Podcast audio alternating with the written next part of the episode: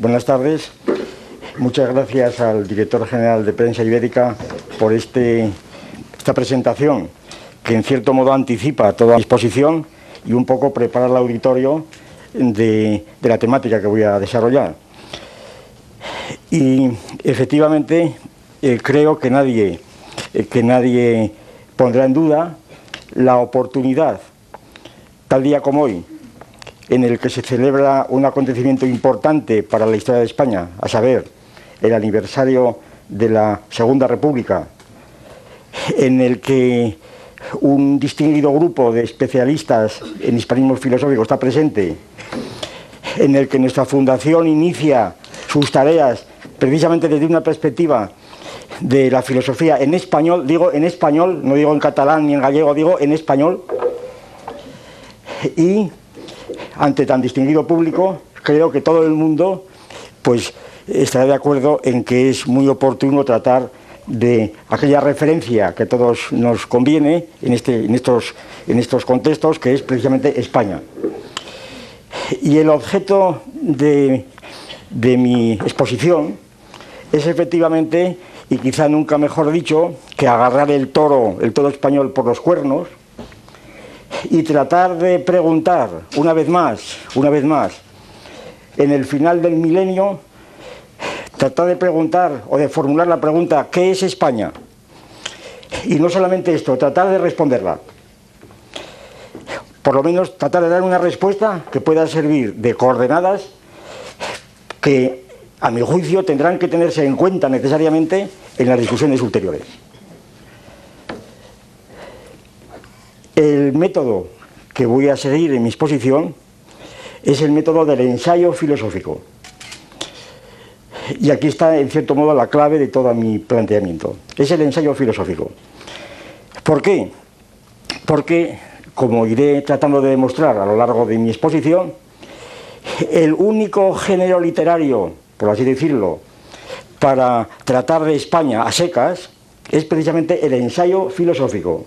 Es decir, no es, por ejemplo, la memoria científica o el informe económico, técnico, político, ni, ni siquiera el tratado, ¿verdad?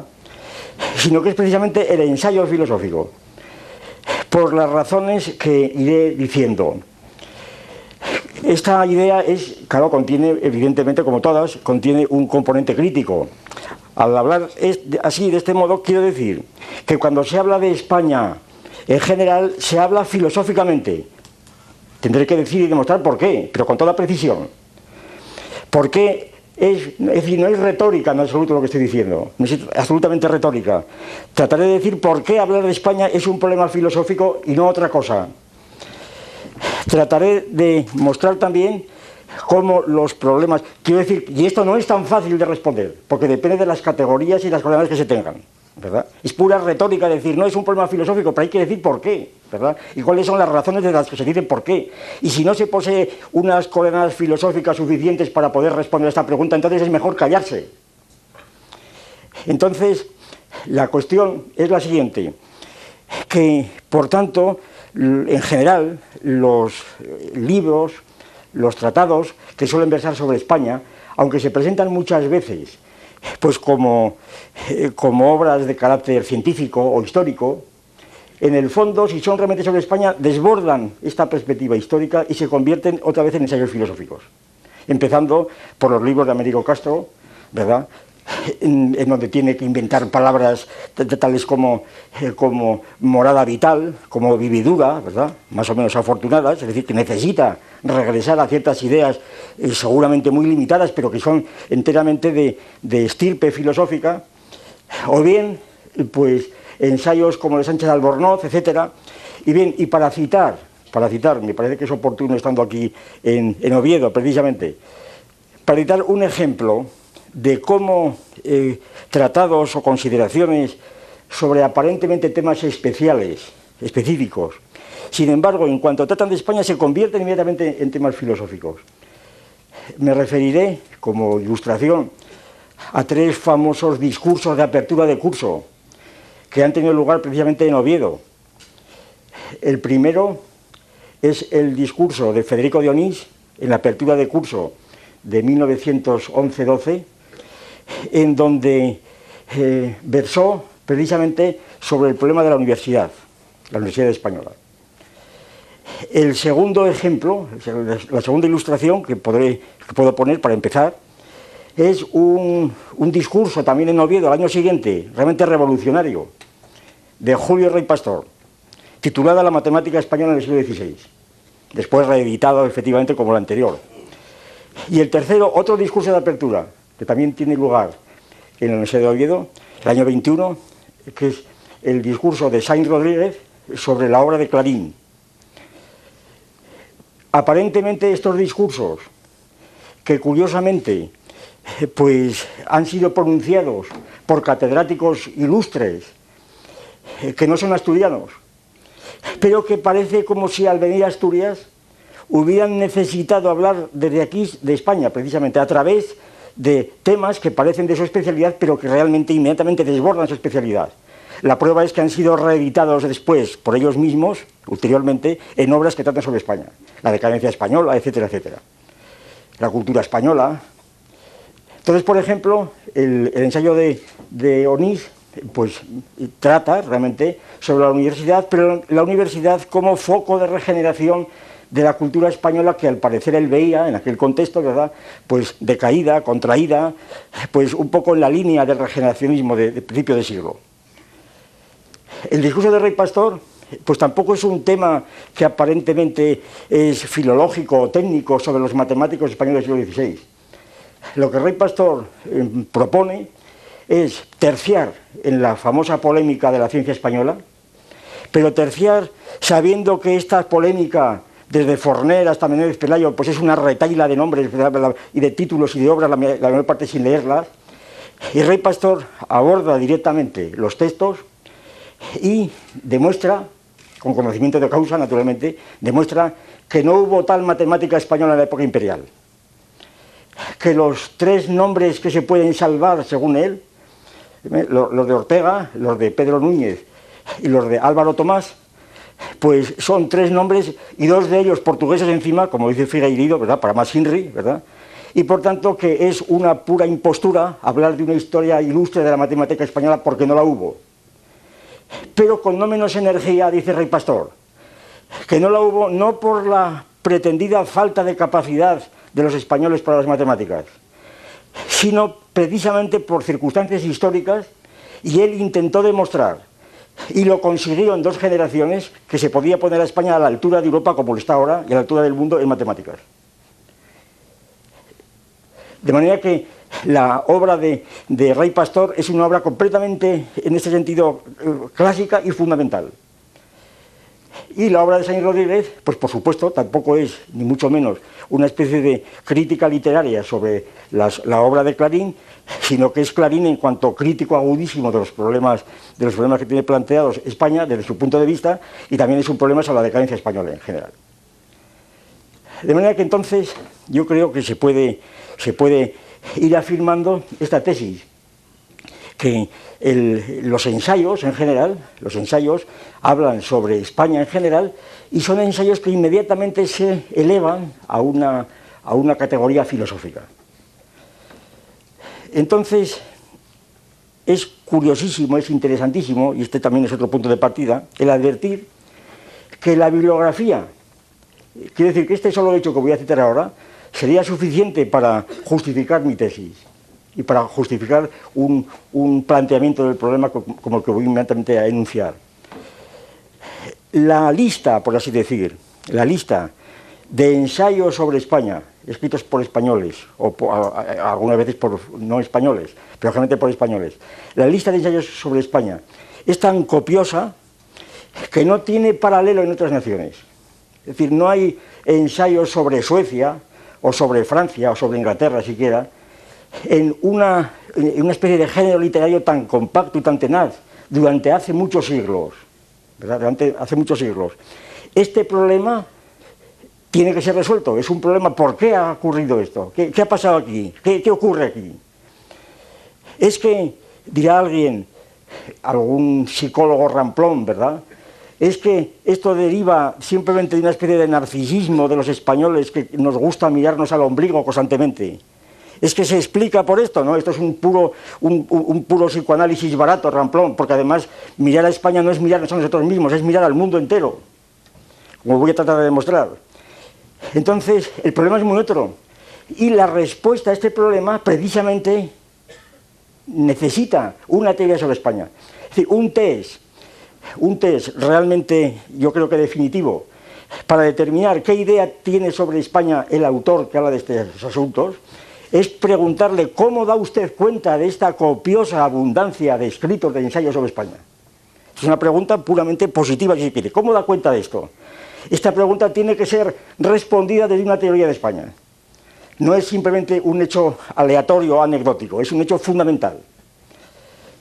¿Cuándo empieza esta literatura sobre España? Hombre, yo no voy a, es imposible, ¿verdad? En el tiempo que, dispongo, no puedo hacer una historia absolutamente, simplemente para anticipar las razones por las cuales, según la teoría que voy a ofrecer, eh, mm, se pueden obtener ciertos criterios precisamente para establecer esta, eh, eh, este punto histórico.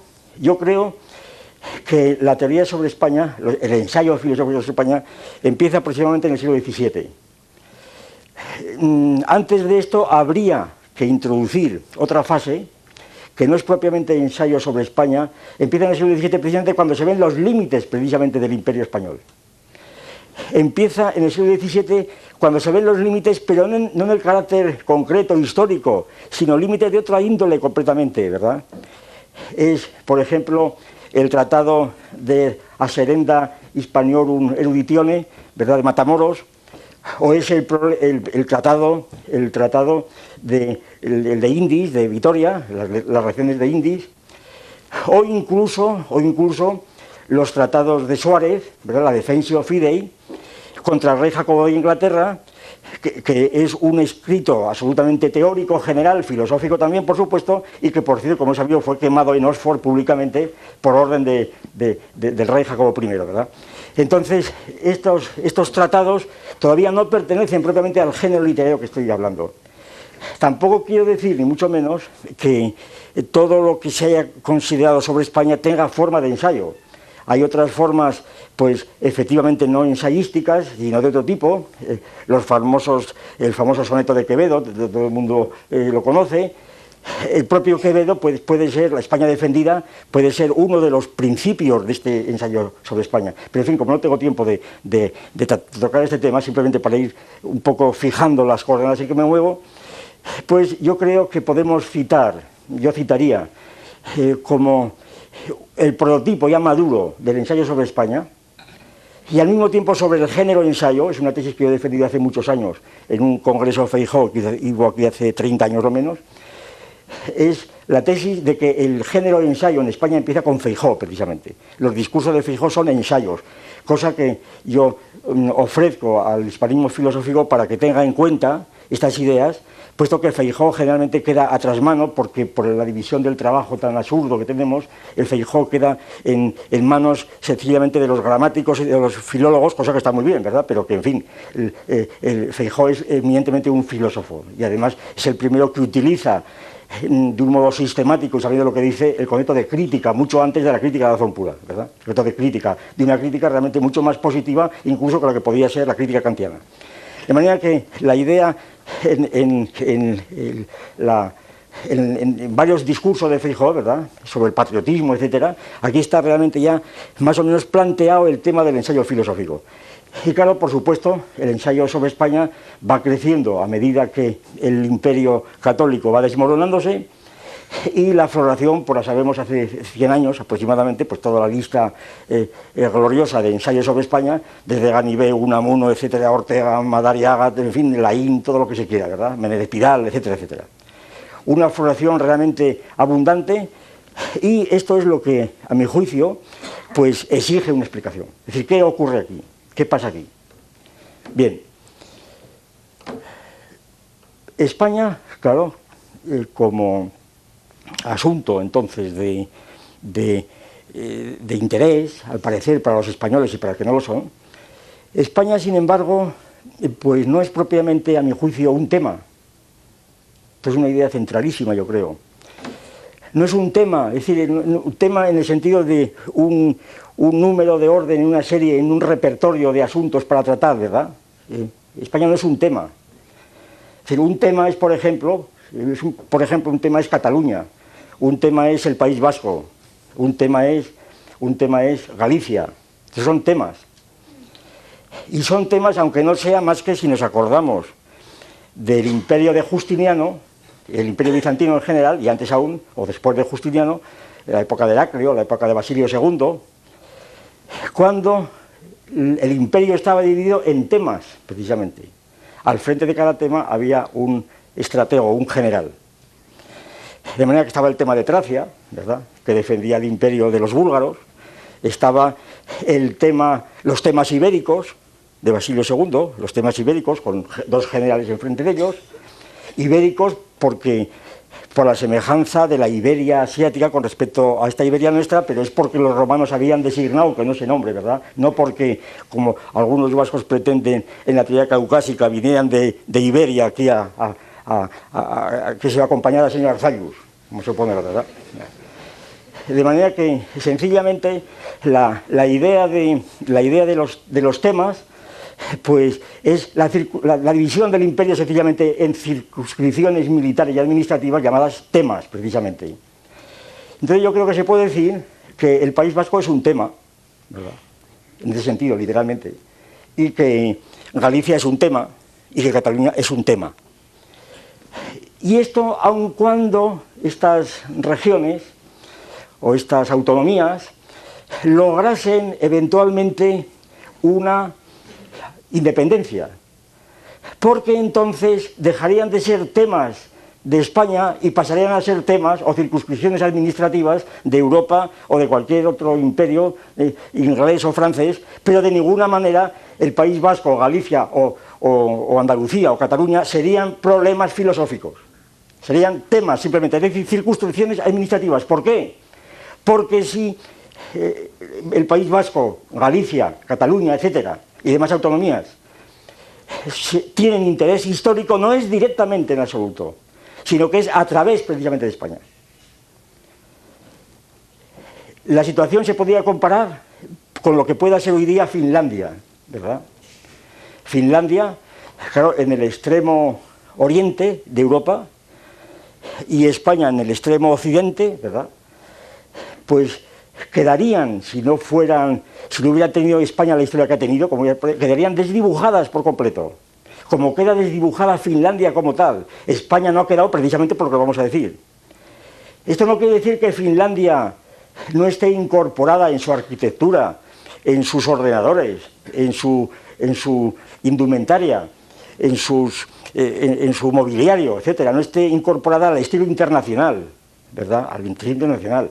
Quiere decir que Finlandia participa en esta cultura internacional no como Finlandia, ¿verdad? Los rasgos propios de Finlandia quedan reducidos a rasgos muy interesantes para la etnolingüística, para la antropología y para el folclore, ¿verdad? Esto mismo es lo que le ocurre al País Vasco, ¿verdad? A Galicia, etcétera, que son interesantísimos para la etnolingüística, por ejemplo, para la antropología, pero no para la historia, porque no tienen historia literalmente. Esta es la tesis fuerte que yo defiendo aquí. No tienen historia literalmente propia. La tienen a través de España, precisamente. La paradoja de que se llamen naciones históricas, por razones ridículas, ¿verdad?, del, consenso famoso del artículo segundo de la Constitución y, y así sucesivamente, no tiene nada que ver con el asunto. Bien, de la Constitución del 78 me refiero. Entonces, la tesis de planteamiento es esta. España no es un tema, España es un problema. España es un problema. Claro, ¿y qué es un problema? ¿Qué es un problema? Ustedes se dan cuenta perfectamente que cuando estamos intentando eh, hablar conceptualmente, tenemos que aclarar, aunque sea muy rápidamente, una serie de conceptos que utilizamos, porque aunque la la expresión es del lenguaje popular, sin embargo están cargados de significación. Yo aquí estoy empleando precisamente por los, conceptos que están reexpuestos o reelaborados de una tradición larguísima en la teoría del cierre categorial, teoría que muchos españoles no quieren enterarse de que existe, ¿verdad? No quieren, no quieren enterarse, no es, que no es que no quieren enterarse. Bien, peor para ellos. Entonces, el, problema, ¿qué es el problema? La tesis fundamental resumida, y aquí es esencial, el problema es algo que no comienza desde el principio. Es decir, no hay un problema originario. Dicho de otra manera, para decirlo históricamente, ya que estamos en un congreso de filósofos, el problema no es el problema de la existencia, como si arrancásemos de la duda cartesiana, ¿verdad? Eso es pura retórica, ¿verdad? Preguntar como problema fundamental, Dios mío, ¿por qué existe el ser y no más bien nada, ¿verdad? Eso es una pura retórica, eso no tiene sentido, ¿verdad? Eso no es problema. Eso es un mal, un mal planteamiento del problema. ¿Por qué? Porque el problema, y sobre todo el problema filosófico, no parte de la ignorancia, de la duda, parte del saber y del saber cierto, saber ciertísimo, es decir, parte del teorema. A fin de cuentas, teorema y problema son dos conceptos tallados en los elementos de Euclides. Y estos mismos conceptos son los que Euclides, efectivamente, elaboró bajo el amparo de la lógica de Aristóteles y siguió hasta nosotros.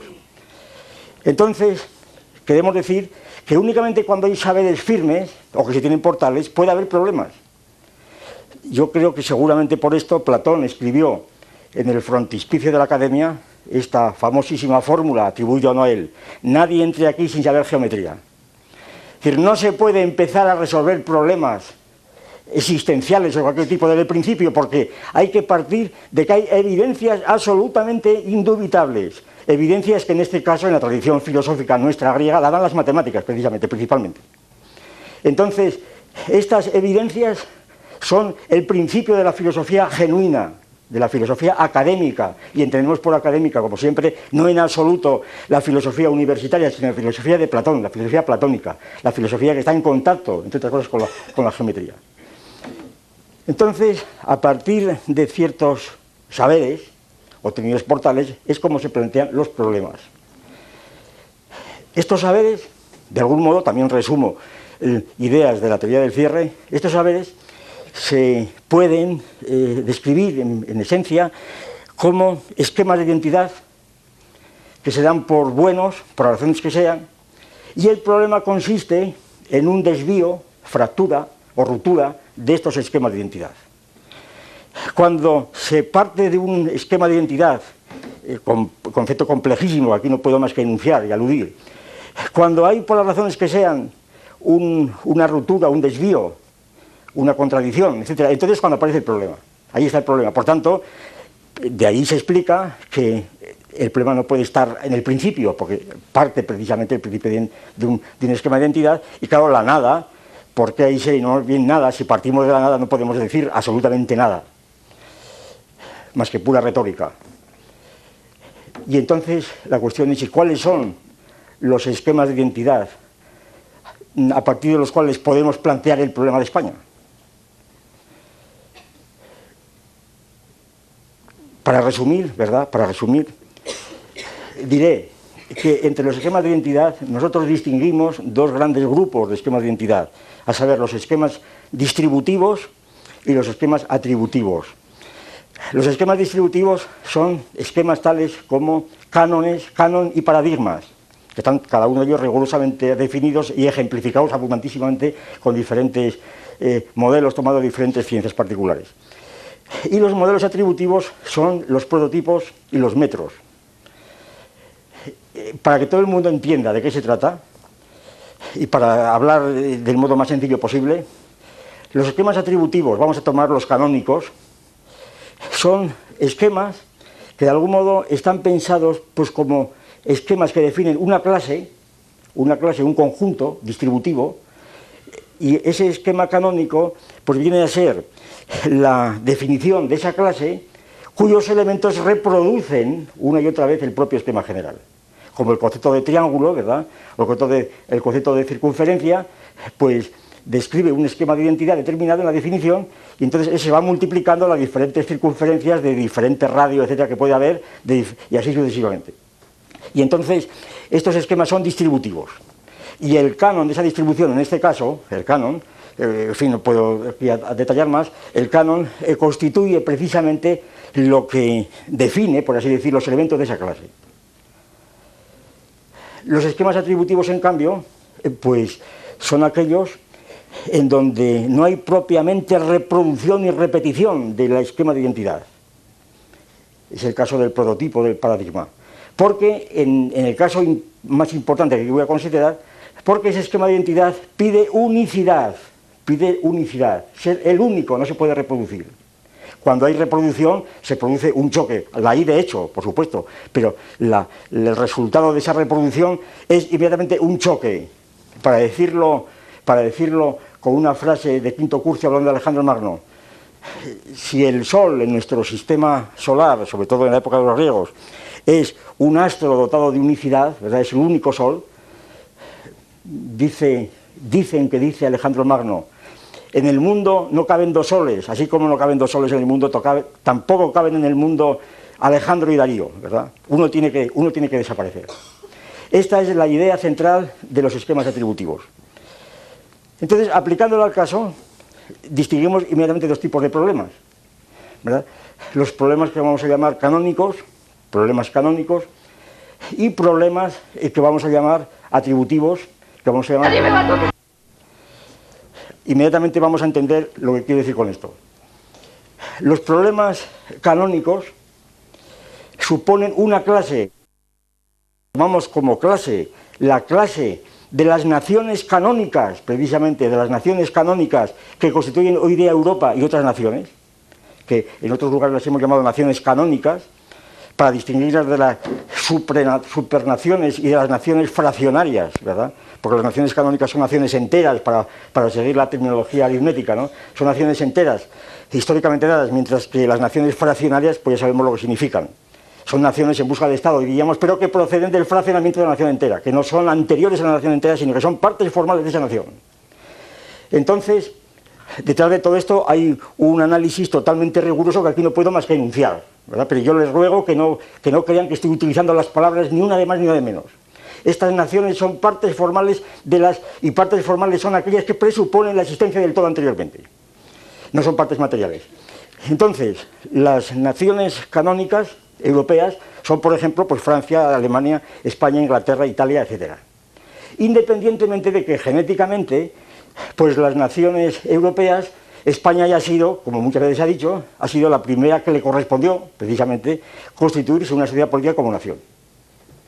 Porque la palabra nación, alto, esto es importantísimo, porque esto es un argumento que se repite constantemente en las discusiones, en los debates políticos del presente, en las autonomías, la palabra nación, que es una palabra, por supuesto, latina, que aparece en toda la Edad Media, aparece en todos los teóricos de la Edad Media. La palabra nación en la Edad Media, y, prácticamente hasta el siglo XVIII, la palabra nación no tiene sentido político. Atención, es una palabra que existe. La palabra nación designa estirpe, gentes, algo parecido a estirpe, gentes. Por ejemplo, alguien es de la nación soriana, porque ha nacido allí, de Nascor Nácere. Cuando se transforma la palabra nación en sentido político, en el sentido político nuestro, es precisamente, sobre todo a raíz de la Revolución Francesa, cuando sustituye como principio de soberanía al rey. Muchas veces hemos dicho, como en la batalla de Valmy, los soldados en lugar de decir viva el rey dicen viva la nación. De manera que entonces la nación es un concepto relativamente moderno, en este sentido, y este concepto aplicado, aplicado con cierto anacronismo, por supuesto, a la historia de España, permite decir que España se constituye como nación, la primera, ¿verdad? Y la última, pues, eh, Italia o Alemania, como sabemos. Bien. Pero descontando estas cuestiones genéticas, entonces el problema de España, pues, consiste principalmente, en ese sentido, en problemas de homologación. Problemas de homologación. Es decir, como son elementos de la misma clase, se supone que las trayectorias, los componentes de esos elementos, pues han de ser homologables, lo dice la palabra. En cambio, en el, supuesto atributivo, no hay los dos soles que me refería, o Alejandro y Darío, ¿verdad? no son propiamente homologables, son análogos. ¿Por qué? Porque son iguales en la diferencia, es el concepto escolástico tradicional de la analogía, de proporcionalidad conceptos que tanta faltaría que la filosofía española volviera a recuperar, como luego diré, la, tradición escolástica. porque si no, no se puede hablar, sencillamente. Porque es una tradición que ha venido realmente en España y no se puede hablar. Y precisamente la diferencia esencial entre la filosofía auténtica y la que no lees es la que ha tenido la tradición escolástica y la que no ha tenido, sencillamente. Es esto, históricamente es esto, y no otra cosa. Incluyendo Kant. Si Kant es un escolástico de los pies a la cabeza. Y entonces el olvido de esto, el olvido de esto, yo creo que tergiversa completamente, altera todos los planteamientos de, lo que es la filosofía en general y la filosofía española en particular. Luego hablaré de esto necesariamente. Entonces, esta, esta idea de la analogía de proporcionalidad, que son análogos en sus diferencias, precisamente, precisamente cuanto más diferentes son, son análogos en el diferir, no en el, en el asemejarse, como en el caso de la homología. Para ir abreviando, entonces, yo diría que los, los, problemas de carácter distributivo son plurales, son problemas, en plural. Un problema tiene que tener siempre la razón o causa del problema y una resolución, respuesta, etcétera, al problema, necesariamente. Eh, según el principio de Hilbert, en matemáticas no cabe el ignorabimus, ¿verdad? Eh, por lo menos en, en, matemáticas. Es decir, los problemas tienen que tener la razón por la que se plantean, en el caso del ejemplo que he puesto antes, el, problema de los irracionales supone el teorema de Pitágoras y si no es imposible plantearlo, ¿verdad? Y entonces esto supone el principio de ese problema y la resolución del problema. Pues en los problemas distributivos, los problemas de homología, los problemas son múltiples, como natural. ¿Por qué?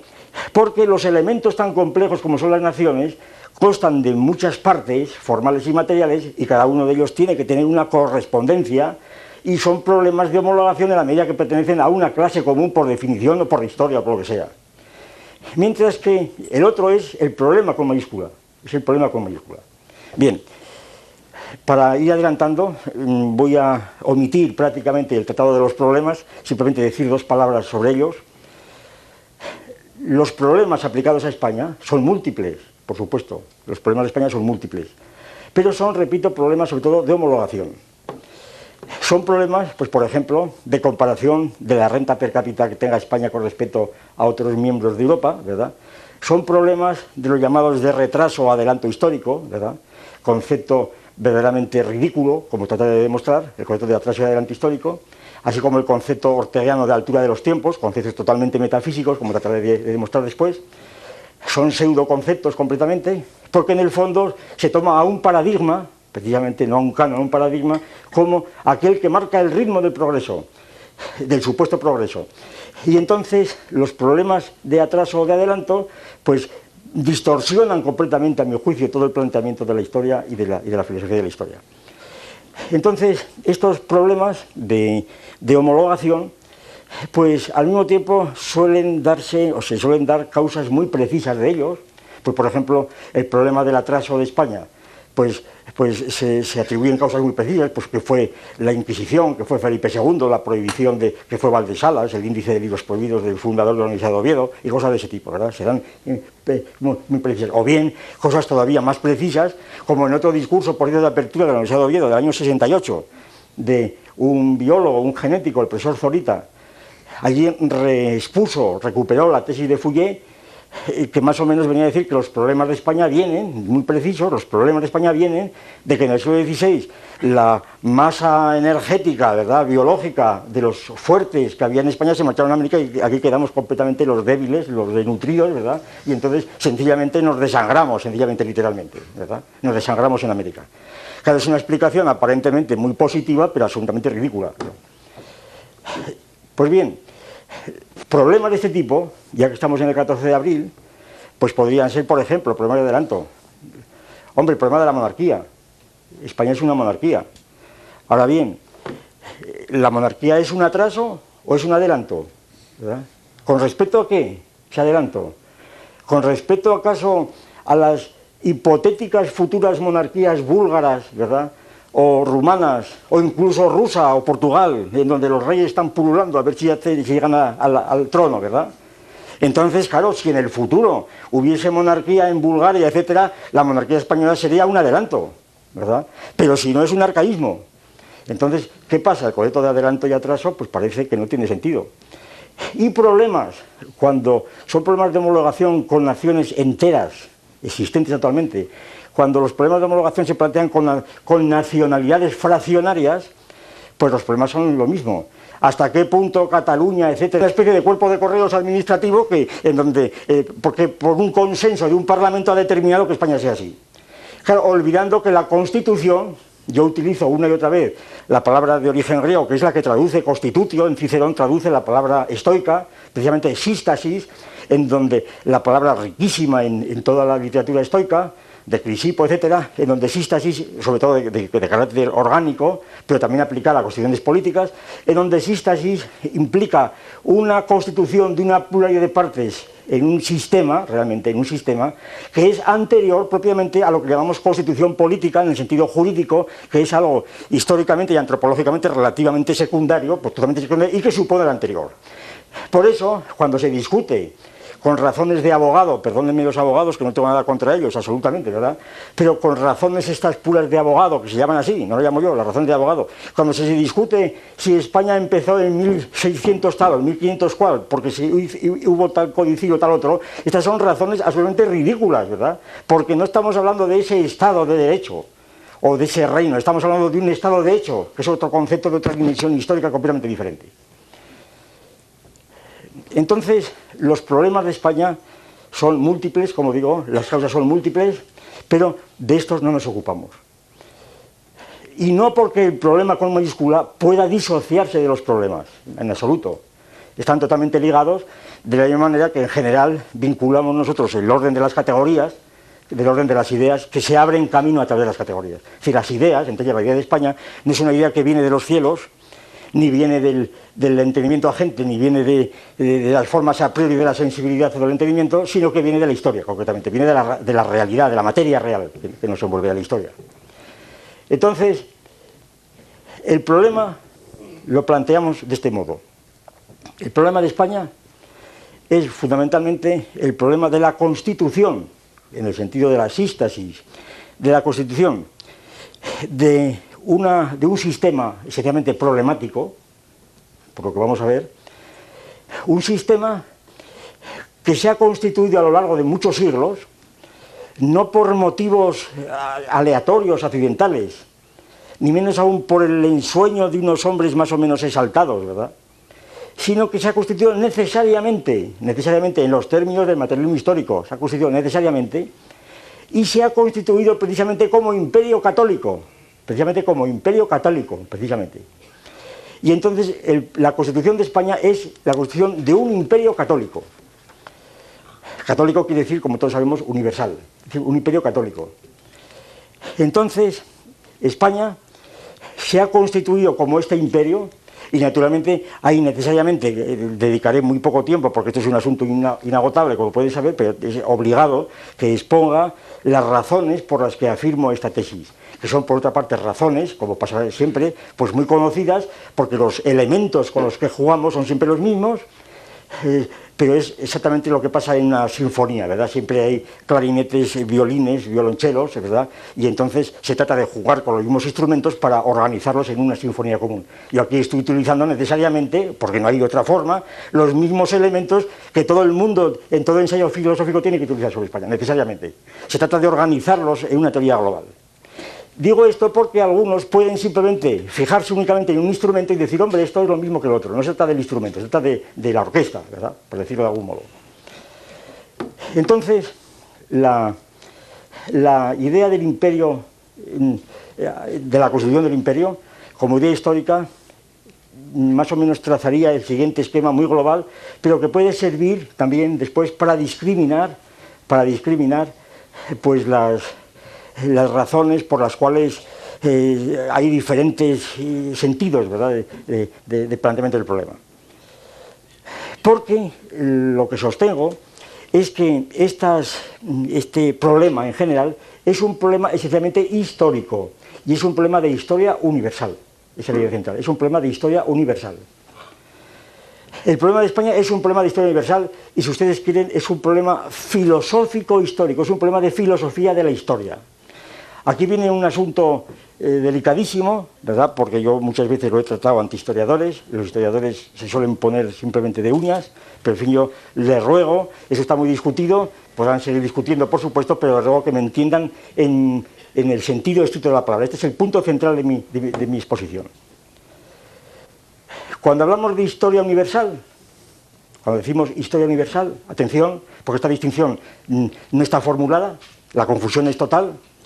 Cuando hablamos de historia universal, estamos hablando, o podemos estar hablando, de dos cosas totalmente diferentes, aunque muy, entremezcladas. A saber, que precisamente se definen o se, diferencian, precisamente, y aquí otra vez tenemos que volver a categorías lógicas, se diferencian precisamente por la estructura lógica de ese concepto. No son conceptos gratuitos. La estructura lógica de los dos conceptos que voy a presentar de historia universal es diferente. La diferencia, mm, para que suene la palabra que utilizamos, luego la explico rápidamente. La diferencia es la siguiente, que el primer concepto de historia universal es metamérico, palabra que utilizamos mucho en la teoría del cierre. Metamérico es una palabra acuñada del griego que quiere decir lo que está más allá de las partes, ¿verdad? Y el segundo sentido de historia universal es lo que llamamos diamérico, día a través de, a través de las partes. Entonces, el concepto metamérico de, de historia universal es el siguiente. La historia universal es la historia de la humanidad, para decirlo rápidamente. La historia universal es la historia de la humanidad. ¿Qué es la historia de la humanidad en esta perspectiva? pues prácticamente es lo que la mayor parte de los historiadores creen estar haciendo cuando hacen historia. Y los historiadores, esta es otra tesis fundamental, a mi juicio no hacen historia universal. Los historiadores estudian a Cartago, ¿verdad? Estudian el mundo mediterráneo, estudian mil cosas y relaciones entre ellos, pero la historia universal no hacen porque no pueden hacerlo. ¿Por qué? Porque la historia universal es un concepto que desborda sus categorías. La historia universal es un concepto filosófico. ¿Por qué? En el, caso que estamos haciendo, primero, porque la historia universal supone el concepto de humanidad. Y el concepto de humanidad no se puede definir en términos históricos. ¿Por qué? Porque lo desborda cuando estamos metaméricamente. El, concepto metamérico de historia universal es el concepto de una historia en donde nos situamos, sin quererlo, nos situamos en un punto de vista de un ojo que estuviese mirando a la, a la humanidad en su conjunto, y estuviese, viendo cómo desde el principio, in hilo tempore, ¿verdad?, va desplegándose una humanidad cuyo sentido es la historia. Y todavía más, este ojo es el ojo de Dios, claro, este es el ojo de Dios, o el ojo del zoólogo, es decir, es el ojo del zoólogo o del etólogo, del primatólogo, porque entonces estamos viendo la historia como la sección humana de la teoría de la evolución. Estamos viendo la historia como la continuación humana de la evolución, en el, sentido de aquel famoso monumento de hace ya 40 años, o aquella obra francesa de Henri Ver, ¿verdad?, que se titulaba La evolución de la humanidad, un montón de tomos, docenas y docenas de tomos, donde pretendía hacer la evolución de la humanidad, precisamente en aquella época, años 20, 30, etcétera, en donde la historia se concebía como la evolución, la evolución propia de la humanidad, como la aplicación de concepto de evolución a la humanidad. Y entonces la humanidad está definida por la especie Homo sapiens, claro. Y como ahora no sabemos, sobre todo después del documento de Atapuerca, no sabemos si el Homo sapiens es el Homo sapiens sapiens, ¿verdad? Nosotros, ¿verdad? Para, entendernos, ¿verdad? O bien, o bien es el hombre neandertal, ¿verdad? Entonces la historia que empieza con la prehistoria, ¿eh? con la prehistoria, con el hombre neandertal. Eh, ¿O dónde empieza la historia de la humanidad? Claro, en cuanto entramos en prehistoria estamos ya en un terreno que no es historia, por supuesto, que es, es antropología, es zoología propiamente, es zoología. ¿Por qué? Porque el hombre antecesor que han descubierto la taporca no es un hombre, sencillamente, no es hombre. Naturalmente es muy difícil, dada nuestra doctrina tradicional, es tan difícil, yo muchas veces he comparado, poder entender qué puedan ser estos homínidas como poder entender el meter un número entero entre el 8 y el 9, ¿verdad? No cabe un número entero entre el 8 y el 9. Pues tan difícil como esto resulta a la gente poder decir si el hombre antecesor o el hombre o el Homo erectus, etcétera, si eran, hombres o no eran hombres, ¿verdad? Entonces, el concepto de, de historia de la humanidad es un concepto que, de hecho, de hecho, es un concepto teológico. Es decir, es la idea de la ciudad de Dios de San Agustín, por ejemplo, para abreviar, la ciudad de Dios, que concibe la historia de la humanidad, San Agustín parte, no ciertamente de, Atapuerca o de, África, sino que parte de aquellos acontecimientos que tuvieron lugar en la estratosfera ¿verdad? hace miles y miles de años, la rebelión de los ángeles, y allí viene la ciudad de Dios, etcétera, etcétera, y la ciudad, de, la ciudad terrena, Babilonia. Entonces, este concepto de la historia y después lo que se ha llamado Silson, etcétera, las metamorfosis de la ciudad de Dios. Pero esas metamorfosis de la ciudad de Dios eh, son muchas más de las que, por supuesto, Silson un poco sugiere en un estudio bastante largo que yo he dedicado al asunto sobre la ciudad de Dios de San Agustín, precisamente, tampoco no, no leerán más que muy pocos, claro, porque eh, hay que leer a Habermas, ¿verdad? Y otras cosas, aquí no se lee nada, ¿verdad? aquí se publica, pero en fin, así es la realidad. Digo esto para los hispanistas filosóficos, ¿verdad? Para que sepan cómo está el patio. Entonces, en este se, tiene que criticar, pero primero hay que leer, ¿verdad? Pues aquí, primero hay que leerlo. Es decir, y, entonces no tendría yo que explicar esto ahora, ¿verdad? Bien. Entonces, la, la, idea de la, las metamorfosis de la ciudad de Dios se combinan, por ejemplo, para dar los rasgos más inmediatos, se combinan, por ejemplo, con la idea del progreso del siglo, del XVIII. La idea del progreso está concebida enteramente en esa perspectiva, de la, historia de la humanidad. Idea que con Spencer, como bien sabido, se combina con la teoría de la evolución y entonces forman un matrimonio que dura pues realmente hasta la bomba atómica prácticamente, ¿verdad? cuando el progreso se hunde completamente, se destruye por completo. Es la bomba atómica lo que constituye, a mi juicio, el verdadero, la verdadera puesta en ridículo, por decirlo así, del concepto de historia universal como progreso.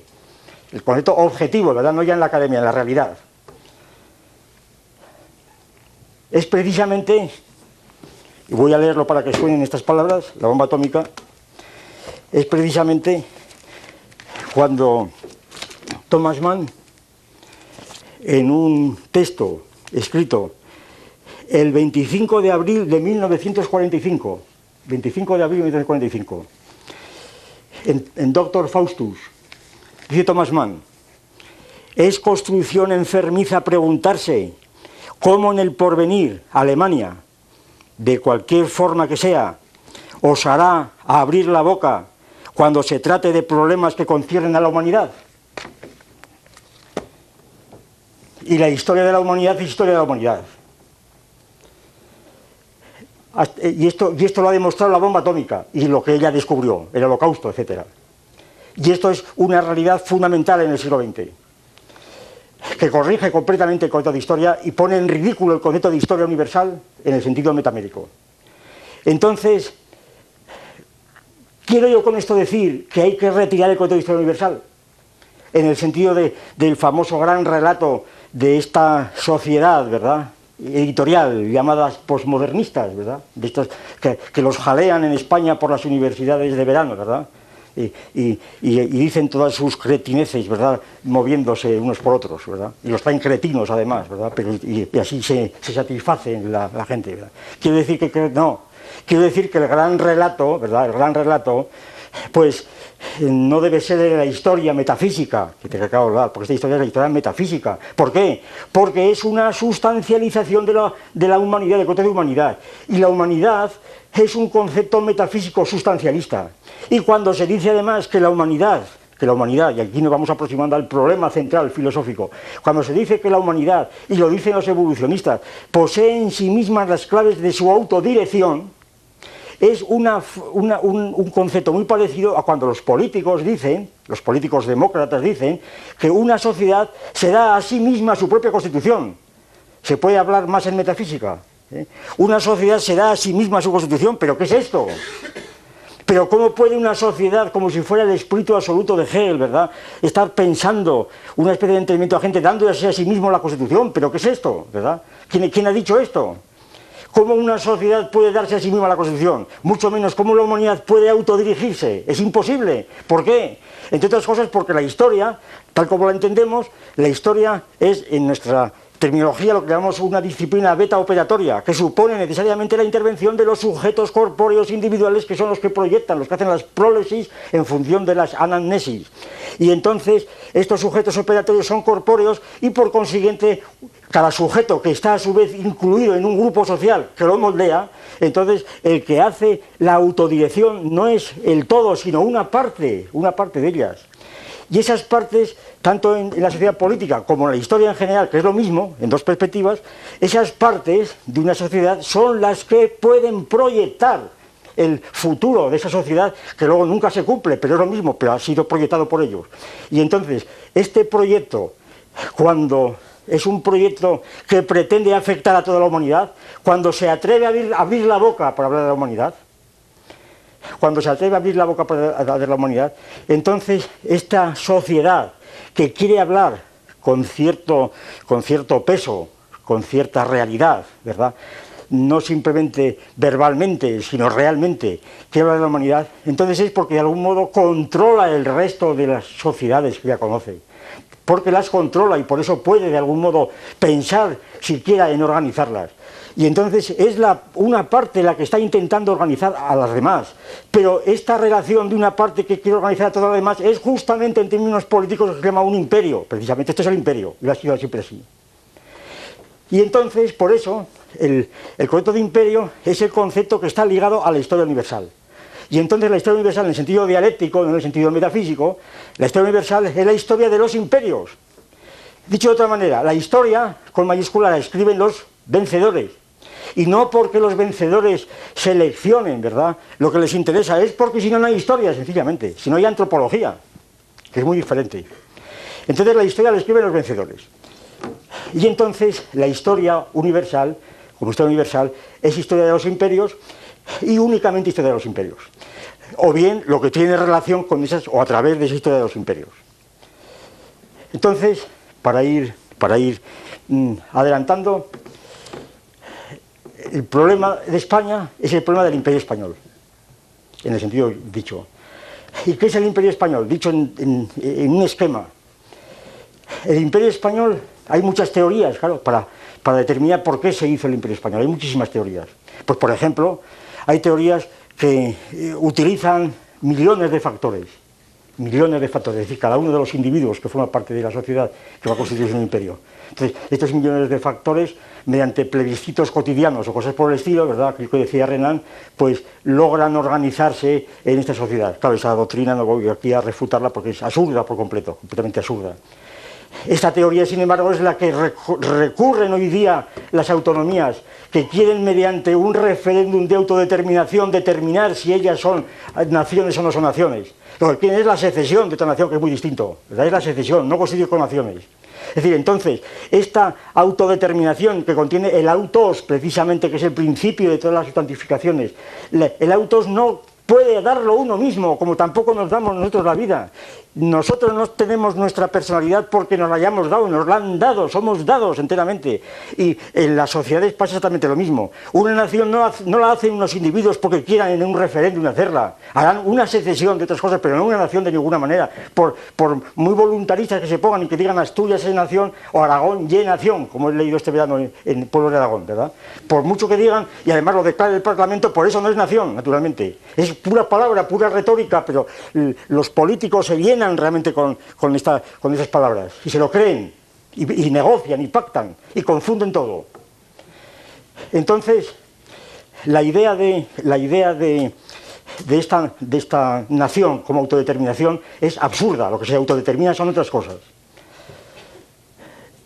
Según esto, la, la, constitución de, la, de España pues digo, no puede resumirse o referirse o derivarse de la composición de múltiples de millones de factores.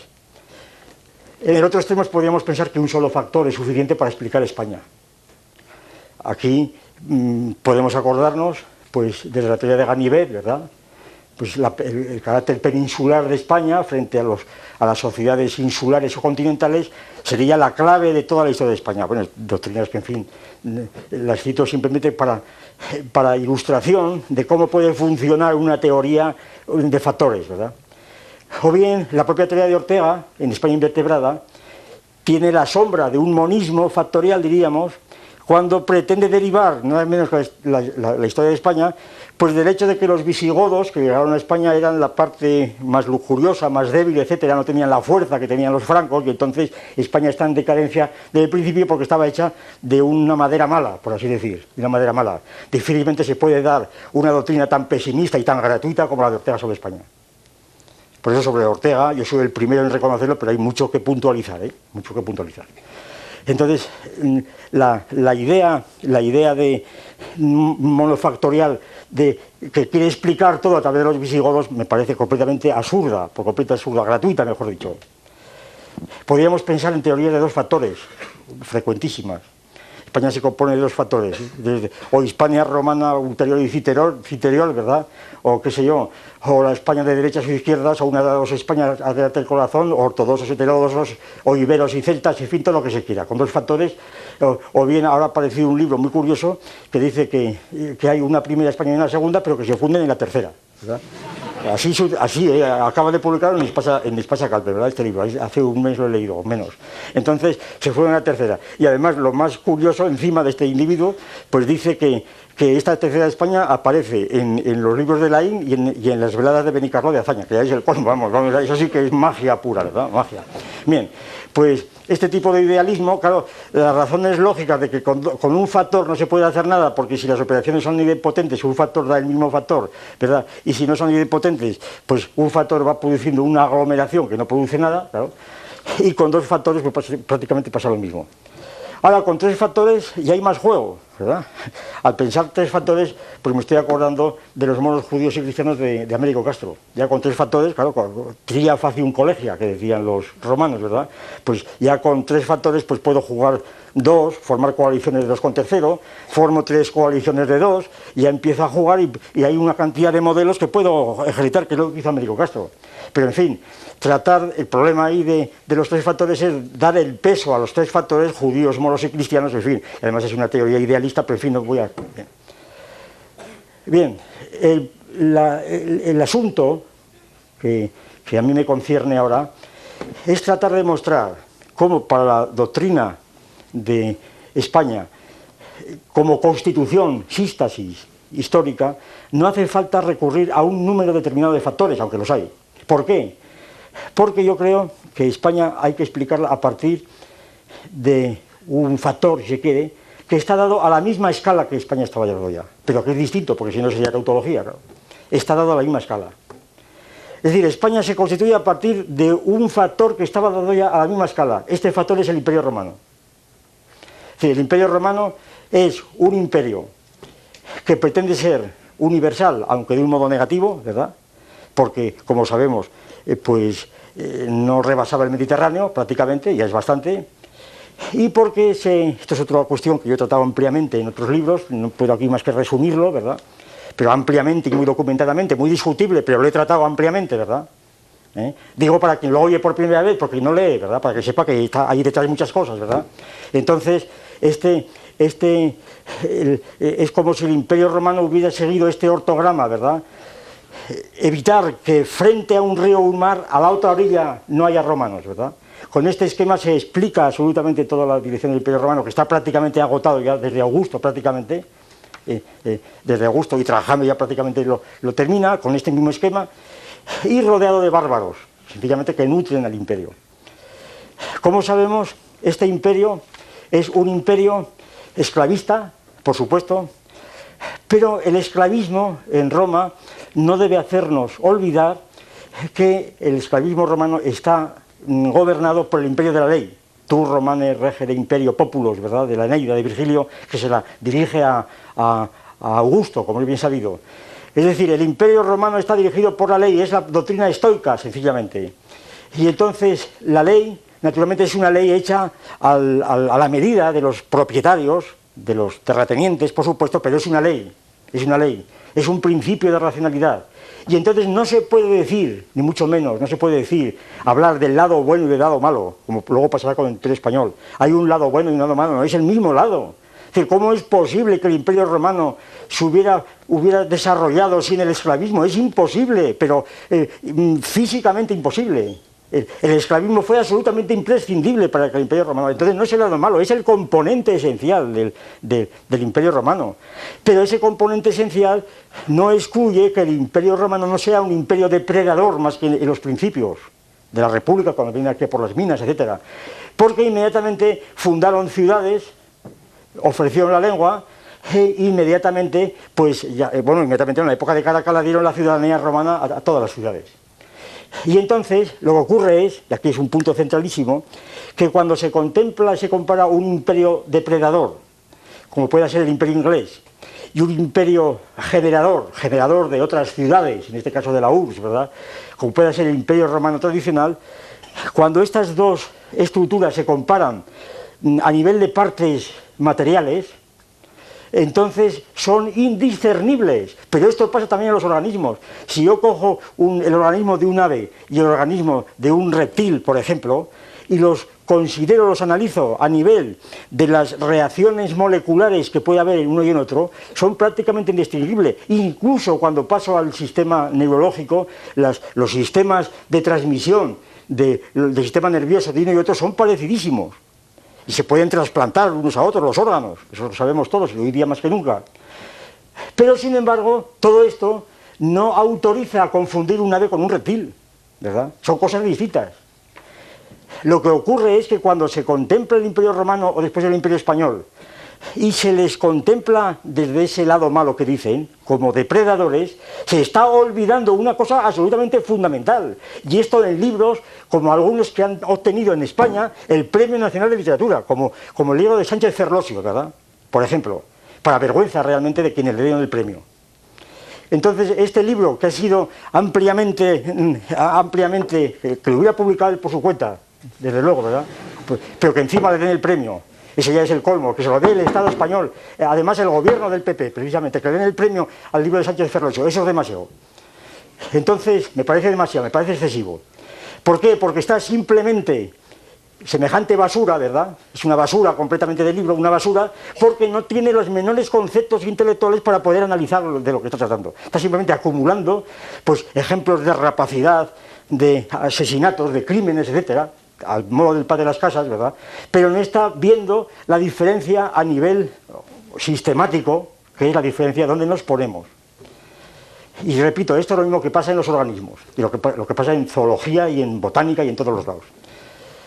Entonces, el Imperio Romano, como bien sabido, el Imperio Romano, precisamente por la presión de los bárbaros, ya antes, el Imperio Romano, la religión cristiana, y aquí venimos a un punto central, empieza a extenderse sobre el por el ejército, por lo que sea.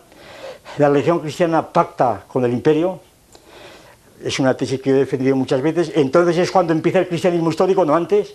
Yo sé que esto molesta muchísimo a los posconciliares, a los partidarios de la Iglesia de Jerusalén, pero yo siempre he sostenido y sigo sosteniendo la tesis hasta que me demuestre lo contrario, que el cristianismo primitivo es una reconstrucción mitológica, ¿verdad? Y que la iglesia de Jerusalén ni siquiera sabe dónde existió, ¿verdad? Y que el cristianismo, y que si la iglesia mm, cristiana, los cristianos primitivos que llaman, no hubiera pactado con el imperio, hoy Cristo sería algo así como Apolonio de Tiana, ¿verdad? Sería un personaje para eruditos, sencillamente. Es decir, si Cristo es una figura histórica universal, es precisamente porque pactó con el imperio. Es decir, porque Constantino luego todo eso lo, hicieron religión universal. Y porque el imperio, el imperio le ofreció las, calzadas por donde fueron los apóstoles. Esa es la tesis de Eusebio de Cesarea, la preparación evangélica. Es decir, el, el imperio se dividió, como sabemos, en los reinos sucesores, que dice Toynbee, en los reinos sucesores, entre ellos los visigodos en España, y la agencia, diríamos, internacional de esos reinos sucesores del Imperio de Occidente, el Imperio de Oriente seguía su curso precisamente porque había desviado la, avalancha, la avalancha mm, de los germanos hacia, hacia Occidente, Francia, España, Italia, etc. Entonces, el imperio, mm, pues, eh, sucedió por la iglesia cristiana, que es la que llevó adelante la unificación realmente de todos estos reinos que van a ser el núcleo de lo que se llamaría Europa. Y aquí viene la cuestión. Y este es el test principal para que cada cual mida la idea de historia de España que tiene. Cuando los visigodos entran a España, como es bien sabido, ocupan toda la península y se podía comparar la entrada de los visigodos a España que para muchos es el origen de la historia de España, precisamente porque han ocupado toda la península, se podía comprar a los visigodos pues como un torrente, ¿verdad?, que entra en una, en una especie de, de balsa y ocupa todo, ocupa íntegramente el terreno. Pero a mi juicio, y no es opinión mía, ni mucho menos, es la propia opinión de, Américo Castro y otros muchísimos, ¿verdad? Los visigodos no son todavía España. No lo fue la Hispania romana, porque la Hispania romana era una provincia del imperio, ¿verdad? Y harto tenía con serlo. Hispania romana no es España, más que peninsularmente, ¿verdad? Eh, geográficamente, quiero decir, es una parte del imperio. Los visigodos tampoco es España. Los visigodos, como es bien sabido, entran precisamente en nombre de Roma, precisamente en nombre de Roma, en, las banderas están las águilas imperiales, y entonces entran para ocupar precisamente la península, sin rebasarla, para quedarse ahí. Precisamente por eso no son España, según la teoría que estáis poniendo. Precisamente porque ocupan la península no son España. Y además porque por su tradición y por sus costumbres, etcétera, pertenecen a otra esfera totalmente distinta, antropológica, sociológica, etcétera, de lo que después era España. Otra cosa es que hayan influido enormemente sobre nosotros, el código de Eurico, etcétera, eso es eh, evidente, como también han influido el hombre de Atapuerca, desde luego, pero el hombre de Atapuerca no es burgalés, por mucho que lo, por mucho que lo jaleen los burgaleses, ¿verdad? El hombre de Atapuerca no sabía dónde estaba Burgos, por ejemplo. Bien.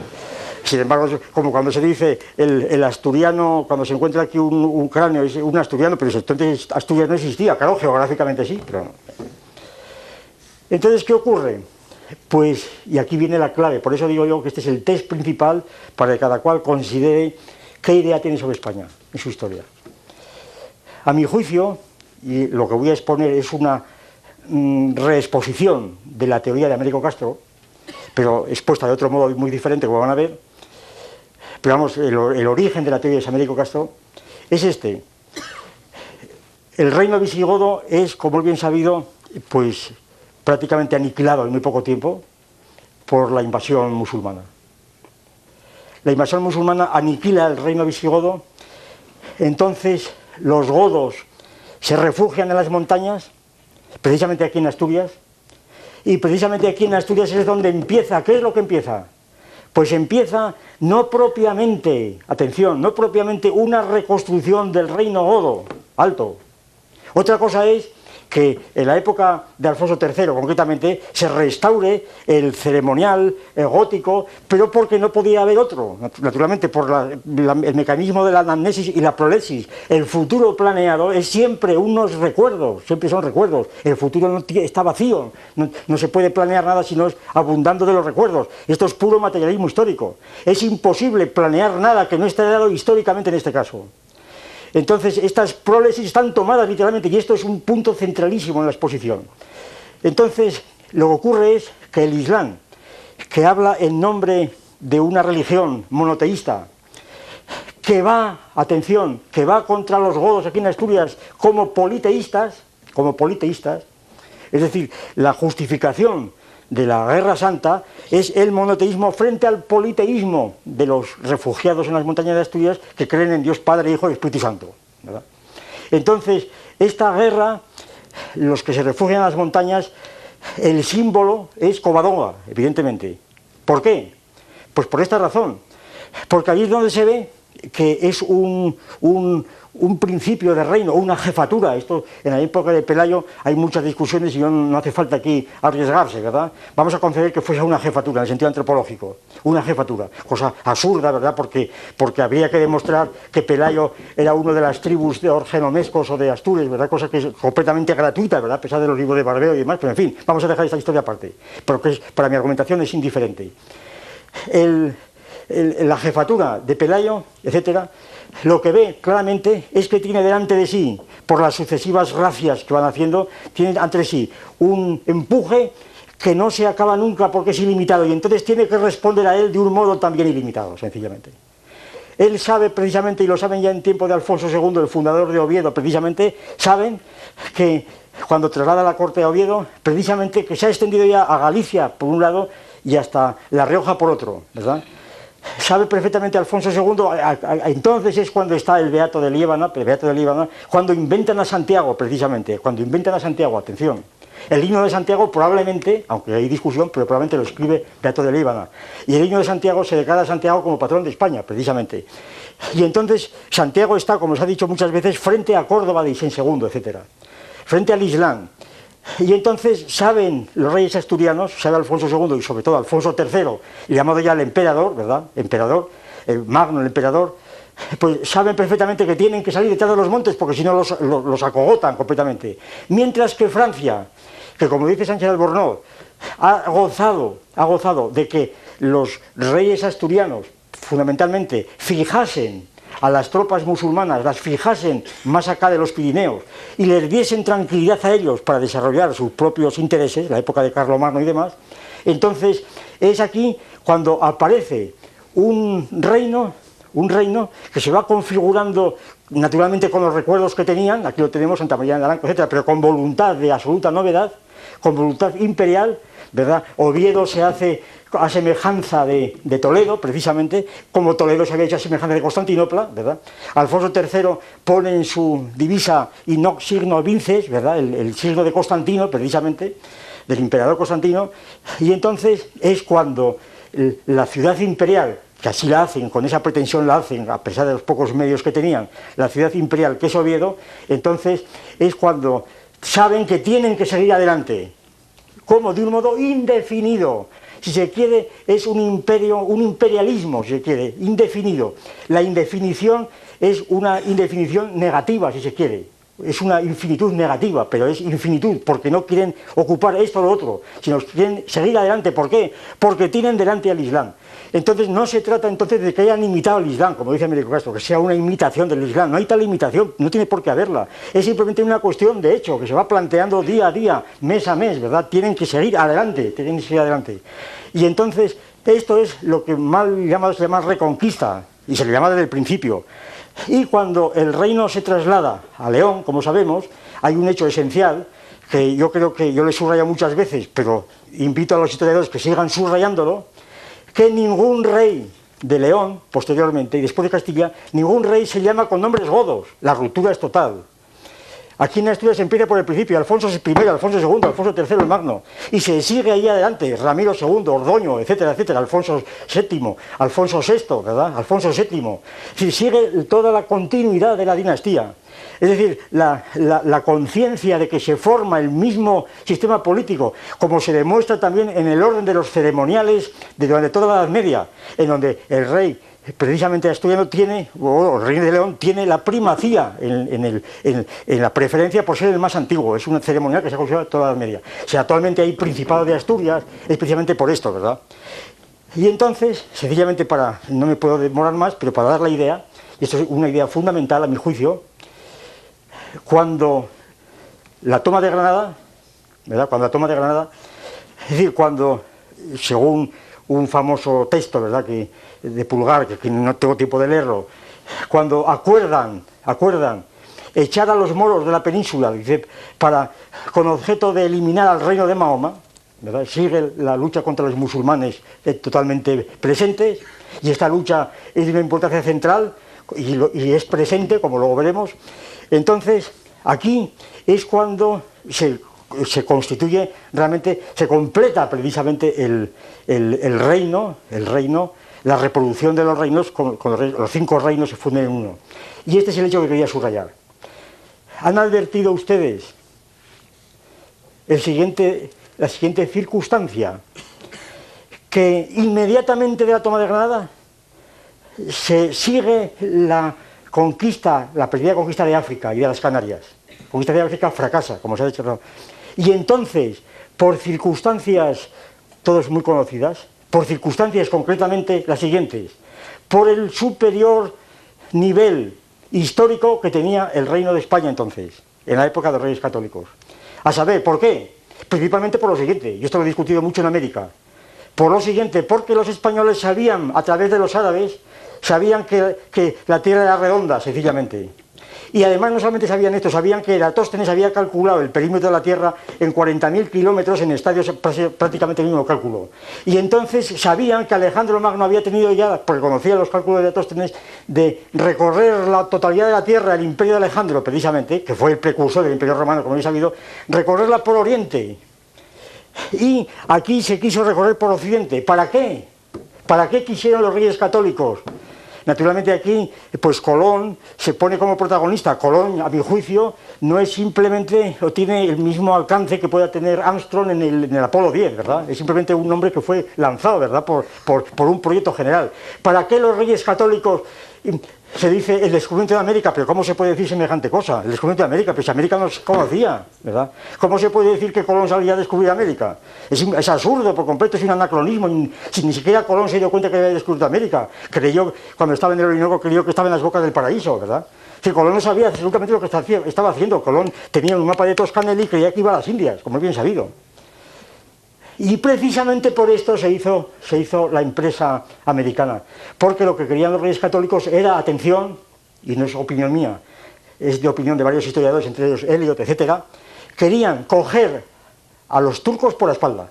Es decir, querían coger al Islam por la espalda. Querían dar la vuelta para coger a los turcos como luego los cogieron efectivamente después cuando el cano, etc.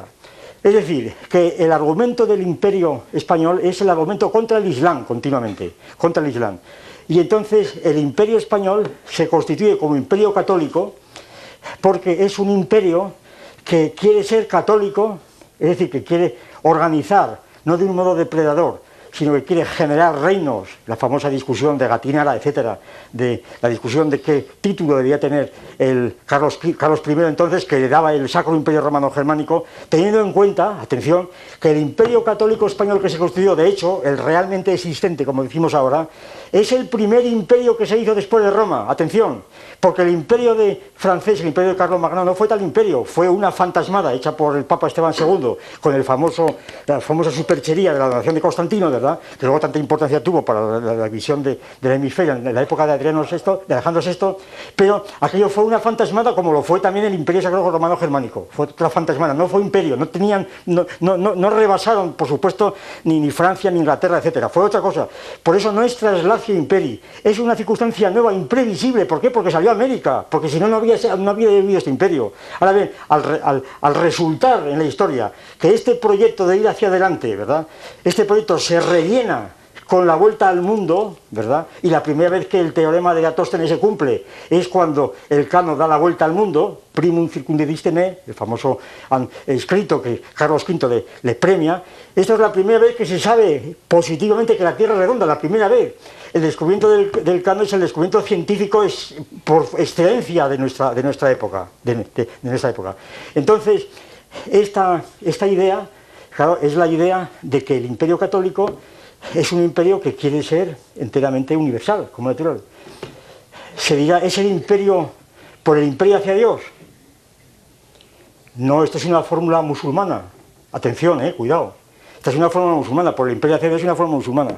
Aquí habría que decir por Dios hacia el imperio, ¿verdad? Que es muy distinto. ¿Por qué? Porque Dios no es simplemente una cobertura de, de la rapacidad de las empresas particulares que existía. Dios es una perspectiva en donde se está por encima de las circunstancias particulares y el Concilio de Trento, como últimamente se ha señalado en un libro muy interesante que no tengo tiempo de comentar, el Concilio de Trento, en cierto modo, fue un instrumento al servicio de Felipe II y no al revés, ¿verdad? Es decir, y, los propios historiadores eclesiásticos lamentan muchas veces la dejación que el Papa, los papas hicieron a la corona de España, hasta el punto que a través del patronato de Indias la convirtieron prácticamente en administradora incluso de los bienes espirituales que, pertenecían precisamente más aún que en Francia. De hecho, ¿verdad? No teóricamente. Entonces, la, la cuestión se va completando de este modo. ¿Qué quiere decir entonces este imperio católico, que es un imperio que se concibe como no depredador en el sentido. ¿Por qué? Porque al modo del imperio romano va ocupando tierras, no es el imperio inglés que va poniendo factorías, va ocupando tierras, va creando ciudades, universidades, etcétera, bibliotecas, editoriales inmediatamente. Eso no es depredación. Hay depredación necesariamente, ¿cómo no iba a verla? Pero ¿cómo no iba a verla? No es el lado malo, es lo mismo, exactamente lo mismo. Pero lo mismo, repito otra vez, canalizado por otra, por otra visión superior, como se discutió ya precisamente en la época de, de Vitoria, de, Soto, etcétera, etcétera, contra, precisamente contra los depredadores representados por Ginés de Sepúlveda, los aristotélicos, que fueron anulados precisamente. Y esto no se puede olvidar nunca jamás. Es decir, esto fue cuando se decidió precisamente que la estructura del sistema del imperio católico español fuera un imperio no depredador, sino que fuera un imperio generador, precisamente. Y entonces no se puede comparar absolutamente el imperialismo inglés o holandés con el imperio español. Y este fue, como digo, el primer imperio. Y entonces, ahora viene el problema, claro. ¿Y cuál es el problema? ¿Cuál es el problema de España? Pues que España se constituye como tal, como un imperio católico, necesariamente, como un imperio en cuyos dominios no se pone el sol, imperio católico. Pero entonces resulta que esta es, por así decir, la esencia del imperio pero esta esencia requiere, es una especie de argumento ontológico, esto lo digo sobre todo a los profesores de filosofía, ¿verdad? Esta esencia requiere necesariamente la existencia. El imperio católico no puede ser pensado, tiene que ser realizado. Y solamente cuando existe puede dejar de ser un sueño, un delirio, una fantasmagoría. Solamente cuando se pone en marcha, cuando empieza a funcionar, empieza a ser real. Y entonces cuando empiezan a verse los límites de ese imperio y cuando empieza a pensarse, o se puede empezar a pensar que aquello fue una fantasmagoría, entonces inmediatamente se arruina, muere. Y por eso el símbolo del problema de España, yo pondría como símbolo precisamente a Don Quijote. ¿Por qué? Porque Don Quijote es la idea, la esencia del caballero, ¿verdad? del caballero andante, cuya esencia consiste en existir, es decir, consiste en salir de su casa y, caminar por el mundo adelante. Él no puede quedarse en casa de ninguna manera, tiene que salir a la calle, tiene que desfacer en tuertos. Y entonces su esencia exige necesariamente la acción, necesariamente la existencia, el argumento ontológico. Y cuando los barberos, los curas, etcétera, le convencen de que está delirando, de que es un delirio, cuando vuelve a su casa, entonces su existencia se contrae, su esencia desfallece y él también muere. Como dice al final del Quijote, y entregó su alma a Dios y aclara Cervantes. Quiero decir que se murió, ¿verdad? Esa aclaración es muy importante. Es decir, entonces, el imperio español es esto. El imperio español es sencillamente el imperio católico que no puede dejar de existir, que si no existe es imposible, atención, que es lo mismo dicho contra recíprocamente, si no existe es imposible, pero si es posible tiene que existir. Y entonces el problema del imperio, del imperio español es un problema histórico universal. Atención, porque aquí viene una parte central, aquí es donde yo justifico que el problema de España sea un problema filosófico. Por lo siguiente, el problema del imperio español es el problema de sus límites, de los límites de su esencia y por tanto de su existencia. Estos límites están, no son, como dice Julián María y otros, por ejemplo, no son simplemente incomprensiones, dice Julián María, realmente increíble, claro, porque su punto de vista es católico. Entonces dice Julián María, es que no nos comprendieron la leyenda negra. No, no, no comprendieron el proyecto español, pero ¿cómo lo iban a comprender? Si era completamente, era imposible los, Alejandro y Darío, que digo yo, ¿cómo iban a comprender el imperio? Si no podían comprender, eran incompatibles. Y entonces no es que fuera posible, es que era imposible, que es muy distinto, era imposible. Y entonces esta imposibilidad real del imperio, que sin embargo existe gracias a esa posibilidad, que no es subjetiva, porque en el momento que lo sea, todo lo que estoy exponiendo se arruina. Esta posibilidad, esta esencia, por así decir, es el resultado histórico necesario de una serie de procesos madurados a lo largo de siglos. Entonces, esta esencia empieza a verse que es imposible. Y entonces, esta imposibilidad es lo que plantea el problema filosófico, que es el siguiente, atención. Es el mismo problema que Jameson planteó la caída del Imperio Romano, la primera Roma. O es el mismo problema que se ha planteado en nuestro siglo la caída de la, tercera Roma, como la llamó Iván el Terrible, Moscú, ¿verdad? la caída de la Unión Soviética. Es decir, la primera Roma, Roma no estaba calculada para caer. Y por eso el imperio romano es un problema filosófico. ¿Por qué cayó el imperio romano? ¿Por qué cayó la Unión Soviética? no era un imperio calculado para caer. ¿Por qué cayó el imperio español? No estaba calculado para caer. Entonces son problemas de filosofía de la historia. Los historiadores pueden reducirlos y practicar efectivamente muchas explicaciones, pero eso no explica en general porque se supone que estas ideas son puras superestructuras, son puras ideologías. Pero es que resulta, ya voy, terminando, resulta, eh, bueno, voy intentando terminar, ¿verdad? Resulta que estas, que estas superestructuras han sido, naturalmente, la fuente de, de nuestra realidad. Entonces, el imperio, el imperio español sencillamente eh, fue limitado, apareció con sus límites, límites primero el catolicismo, el imperio católico fue limitado enteramente por el protestantismo, las luchas de religión inmediatas, digo, todavía vemos los últimos residuos ahí en Irlanda, ¿verdad? Y fue sobre todo limitado por parte de las demás potencias, que naturalmente no podían permitir la, expansión del imperio español. Es decir, fue la incompatibilidad total de un imperio general con otros imperios que tenían otros intereses y otros fines, sencillamente. Y entonces, la situación es que, ¿qué ocurre? Si este es el problema que inmediatamente, después de aparecer sus límites, empieza la decadencia, llamada decadencia, ¿cómo elaborar esta decadencia? Es decir, ¿qué, respuestas, qué salidas a esta decadencia? Porque el problema central filosófico es el siguiente. Fíjense que es el que plantea el problema del imperio español. Entonces es posible que la humanidad se autodirija alguna vez. Es decir, si el imperio español fue limitado, fue imposible, cayó, esto no quiere decir que la humanidad no se puede autodirigir y por tanto que va a la deriva necesariamente. Es decir, es posible siquiera, es posible plantear el problema de la dirección, de la autodirección, de la evolución de la humanidad, o esto es imposible, puesto que hemos visto que solamente una parte de un imperio puede dirigirla, pero los imperios, por lo menos hasta ahora, el imperio español fue el imperio no depredador, porque el imperialismo inglés no plantea problemas de ese tipo. El imperialismo es natural que, acabase, como natural, como el imperio holandés, totalmente no, no tiene ningún misterio. ¿Por qué? Porque no puede justificarse ante los demás en un imperio depredador, como natural. Pero un imperio que no es depredador tiene que ser justificado.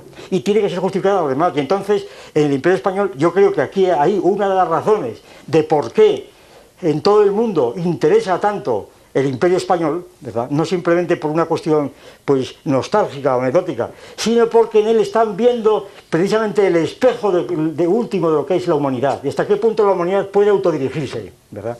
Por eso, hablar de España es hablar de la humanidad, necesariamente, es hablar de un imperio católico, precisamente. Y entonces, los límites de este imperio y la decadencia, o bien se niega que existiera la decadencia, que no existió, que fue un eclipse, ¿verdad? Como dicen tantos, o bien se intenta reconstruirlo, ¿verdad? Reconstruirlo, eh, o bien pues se intenta decir que no hubo imperio y que es un delirio, ¿verdad? Y no li sire interredit, etcétera, en interior de Hispania vitas veritas lo de lo de eh, a nivel, ¿no? Y entonces estas soluciones pues no satisfacen, naturalmente, no satisfacen.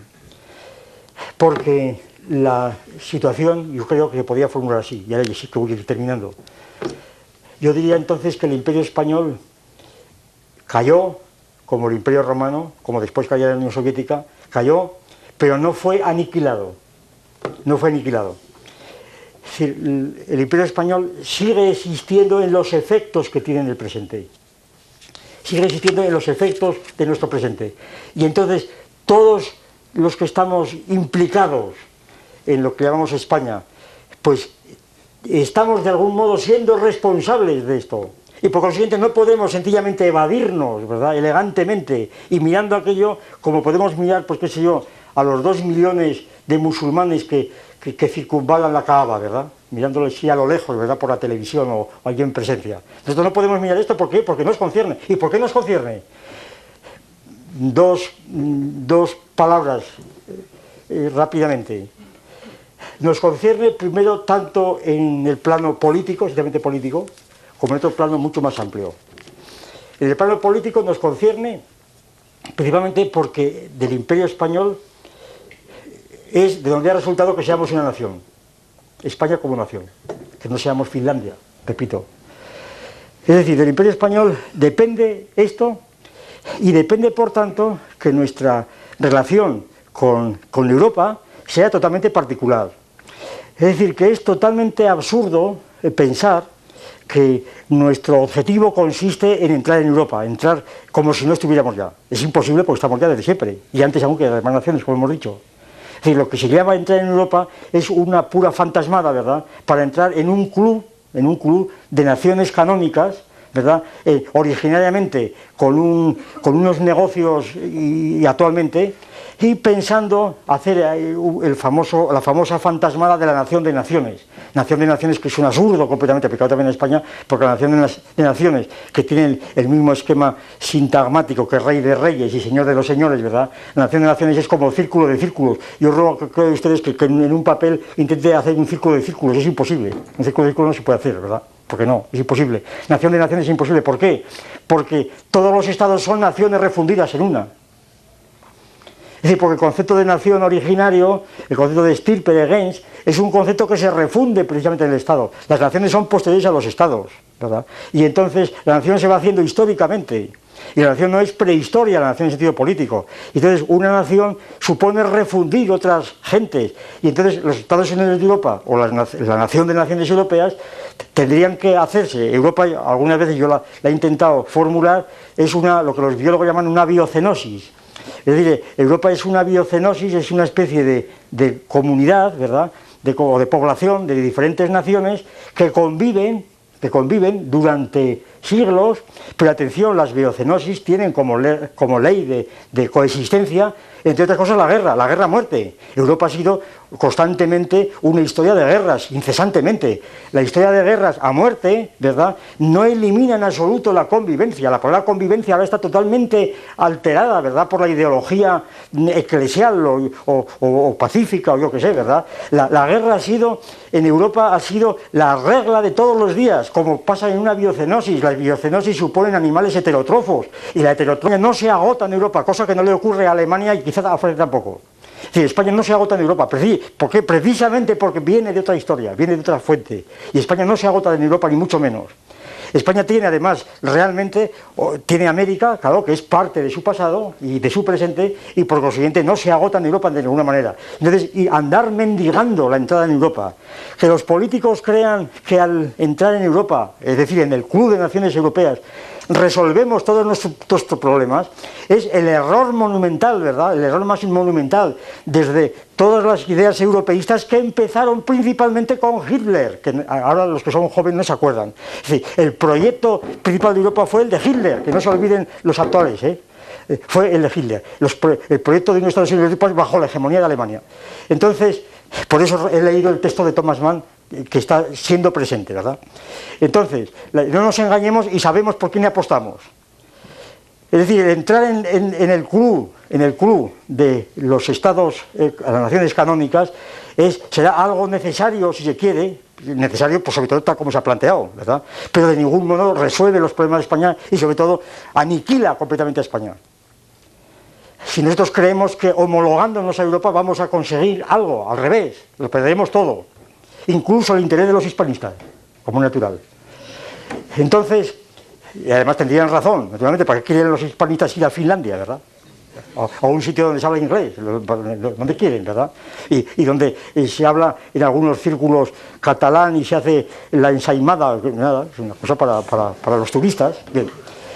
Entonces, quiero decir lo siguiente, desde el punto de vista político, por parte de, de, la principal adquisición es esta, que España está en una nación al mismo nivel, hoy no podemos hablar de ninguna manera desde el punto de vista del 98, porque estamos homologados prácticamente en todo, ¿verdad? incluso rebasamos en muchos puntos otras naciones europeas, entonces el problema no es este. El problema no, es, no son problemas, estos están resueltos prácticamente, están resueltos. ¿Y por qué están resueltos? Atención, ¿por qué están resueltos? ¿Por un arte de magia? Aquí tengo yo que introducir un punto de vista que a la izquierda le suena muy mal pero tengo que decirlo. Es decir, es que en la historia de España, es que empezó después del 98 y con el eclipse de los 40 años de Franco, empezó después el resurgimiento de España. De los problemas, no.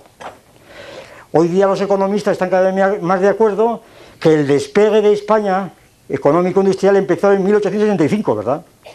Que el arancel de 1891 resolvió antes de la pérdida de Cuba que la, curva de, intercambio con, América, con Cuba concretamente, casi no se enteró de la pérdida de la colonia bueno, de la provincia, que no es pérdida de la colonia, es una provincia. La, curva, si ustedes miran las curvas de intercambio, eh, eh, sigue adelante. Hay un pequeño bache aquel año, pero luego sigue, eh, sigue, arriba. Que la repatriación de capitales cubanos que determinó la fundación del Banco Hispanoamericano, el Banco Español de Crédito, etcétera, pues fue el crecimiento hacia adentro famoso, y entonces que España estaba sencillamente eh, resolviendo problemas, problemas, resolviendo, mucho antes de que estos escritores de la generación 98 que veían Castilla y cosas de estas, pues hicieran esta retórica que hicieron, ¿verdad? Es decir, mucho antes. Y entonces, ese se dice, y entonces España cayó en un colapso de 30 años. No, no cayó en un colapso. ¿Qué pasó? ¿Es que acaso la guerra civil en España fue un accidente, verdad? Un accidente eh, fortuito. Yo creo que históricamente, desde el punto de vista del materialismo histórico, la guerra civil española fue un episodio de la lucha de clases, ¿verdad? De la lucha de clases, en donde el capitalismo, eh, que estaba organizado anteriormente a la guerra civil, hubo un proceso de acumulación capitalista como se dice en la tecnología del materialismo histórico, un proceso de acumulación capitalista que eh, determinó, entre otras cosas, para decirlo rápidamente, pues que de una renta per cápita de unas 500.000 pesetas en, el año, pues por ejemplo, 40 o 50, se pasó a un millón y medio eh, poco después. Es decir, en, en, los 40 años. Es decir, los 40 años sencillamente fueron los años de acumulación capitalista en donde España se puso en el décimo lugar de los problemas industriales. Y esto no se puede olvidar por mucha historia que se haga de, carácter de izquierdas. Y por eso fue posible la transición democrática. Es decir, ¿por qué razón la transición democrática? Es que los españoles éramos tan, éramos tan, tan suaves, tan dialogantes, ¿verdad? Que hicimos la transición democrática. No, porque la transición democrática estaba ya preparada. ¿Por qué? Porque había subido el nivel de vida. Porque todos los trabajadores tenían eh, un SEA 600, un piso a plazos, ¿verdad? Y tenían en el, en el bolsillo, cuando iban a las manifestaciones, tenían el billete de la lotería. ¿Verdad? A ver si les tocaba. Por aquello que decían, con, me toca la reforma agraria y con una fija que tengo en Andalucía, ¿verdad? Iban las yo, yo he preguntado algunas veces a los trabajadores que iban a las grandes concentraciones de comisiones obreras, que acababa esta mañana, eh, ¿cuántos billetes de lotería llevan en el bolsillo ustedes, verdad? Pues casi todos tenían el billete de, la lotería de las quinielas. Eso define enteramente lo que es el calvinismo español que entró en la forma de bombo de la lotería y ha entrado, ¿verdad? Y es que nos domina. Bien, entonces, ya voy terminando. En cuanto a los efectos internos, los efectos internos principales, pues ya lo sabemos cuáles han sido. Han sido el intento, lo están siendo, el intento en la pérdida del imperio, el intento de balcanizar a España, sencillamente, de balcanizarla, en dividirla en trozos, en partes, de pretendidas nacionalidades para homologarse precisamente con Europa todo el intento de estas nacionalidades ir a Estrasburgo, tener su lengua propia, ¿verdad? Pero es que esa lengua no se puede, no se puede utilizar, y aquí vengo al punto. ¿Qué otros efectos del imperio quedan en España? Bueno, el primero y más importante es la lengua, claro, la lengua.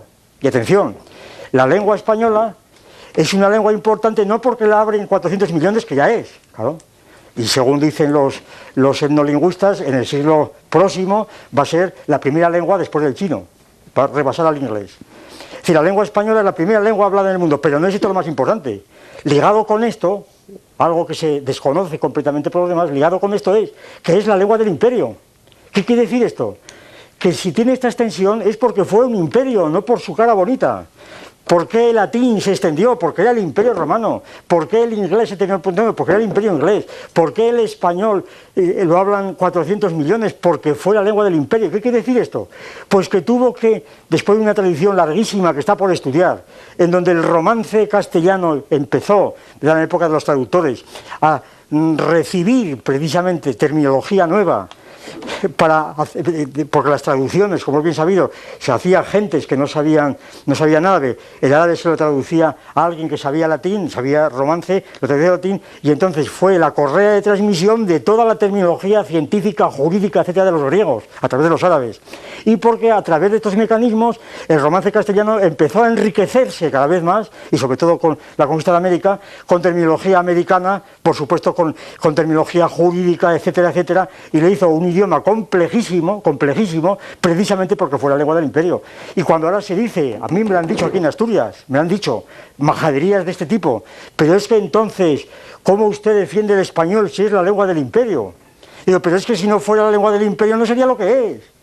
Y a mí me recordaban, y algunos me he recordado, aquella señora inglesa de la época de Darwin, que en el té de las cinco decían, ay, será verdad que descendemos del mono, pero que no se entere la servidumbre, ¿verdad? Que no se entere la servidumbre. Aquí es lo mismo, ay, será verdad que hablamos 40 millones, pero que no se entere la servidumbre que se llama el imperio. Entonces, ¿por qué iba a serlo, verdad? ¿Por qué íbamos a hablar de esto? Entonces, desde el punto de vista del imperio que cayó, sin embargo, queda el español y queda la comunidad contra los pueblos americanos, que nos distancia completamente en una especie distinta de, Europa. Entonces aquí no hay propiamente, no hay propiamente modernidad. Atención, un punto sobre este asunto esencial, yo creo, para nuestras reuniones de hispanismo filosófico. El concepto de modernidad, a mi juicio, es un concepto metafísico que supone un tiempo lineal, histórico, en donde hay unos cambios de vez en cuando donde se entra en la modernidad. Pero ¿qué es esto de la modernidad? ¿Qué es esto? La modernidad, lo más parecido, la explicación más parecida a modernidad es la que da el materialismo histórico como modo de producción, modo de producción burgués, ¿verdad? que es, para decirlo en palabras de Marx, cuando hay un mercado mundial, que Marx precisamente lo pone con motivo de América, precisamente cuando hay un mercado universal. Entonces es lo más parecido a modernidad. Pero la modernidad no es una fase realmente de la historia, ni puede serlo. La repercusión de esto en nuestros trabajos es inmediata. ¿Por qué? Porque entonces se supone, por ejemplo, que en España no hubo filosofía. ¿Verdad? Que en España no hubo filosofía mientras hubo en Francia, en, Italia, en Alemania, pero ya ha venido la bomba atómica, ¿verdad? Es que hoy podemos suponer, tenemos que envidiar que no hubiera en España un Descartes. ¿Por qué? Porque en España no hacía falta Descartes, aquí estábamos al cabo de la calle, ¿verdad? Mientras que Francia estaba llena de supersticiones en el siglo XVII y la mejor prueba es comparar los, milagros de Ludum con, los, con las energúmenas de San Plácido, ¿verdad? Cómo se comportaron unas y otras, ¿verdad? En la misma época, ¿verdad? La época de Felipe IV. Es decir, ¿y, por qué tenemos que envidiar nosotros a la teoría de las monadas de Leibniz? Pero esto es filosofía. ¿Pero quién cree esto? La teoría de las monadas de Leibniz.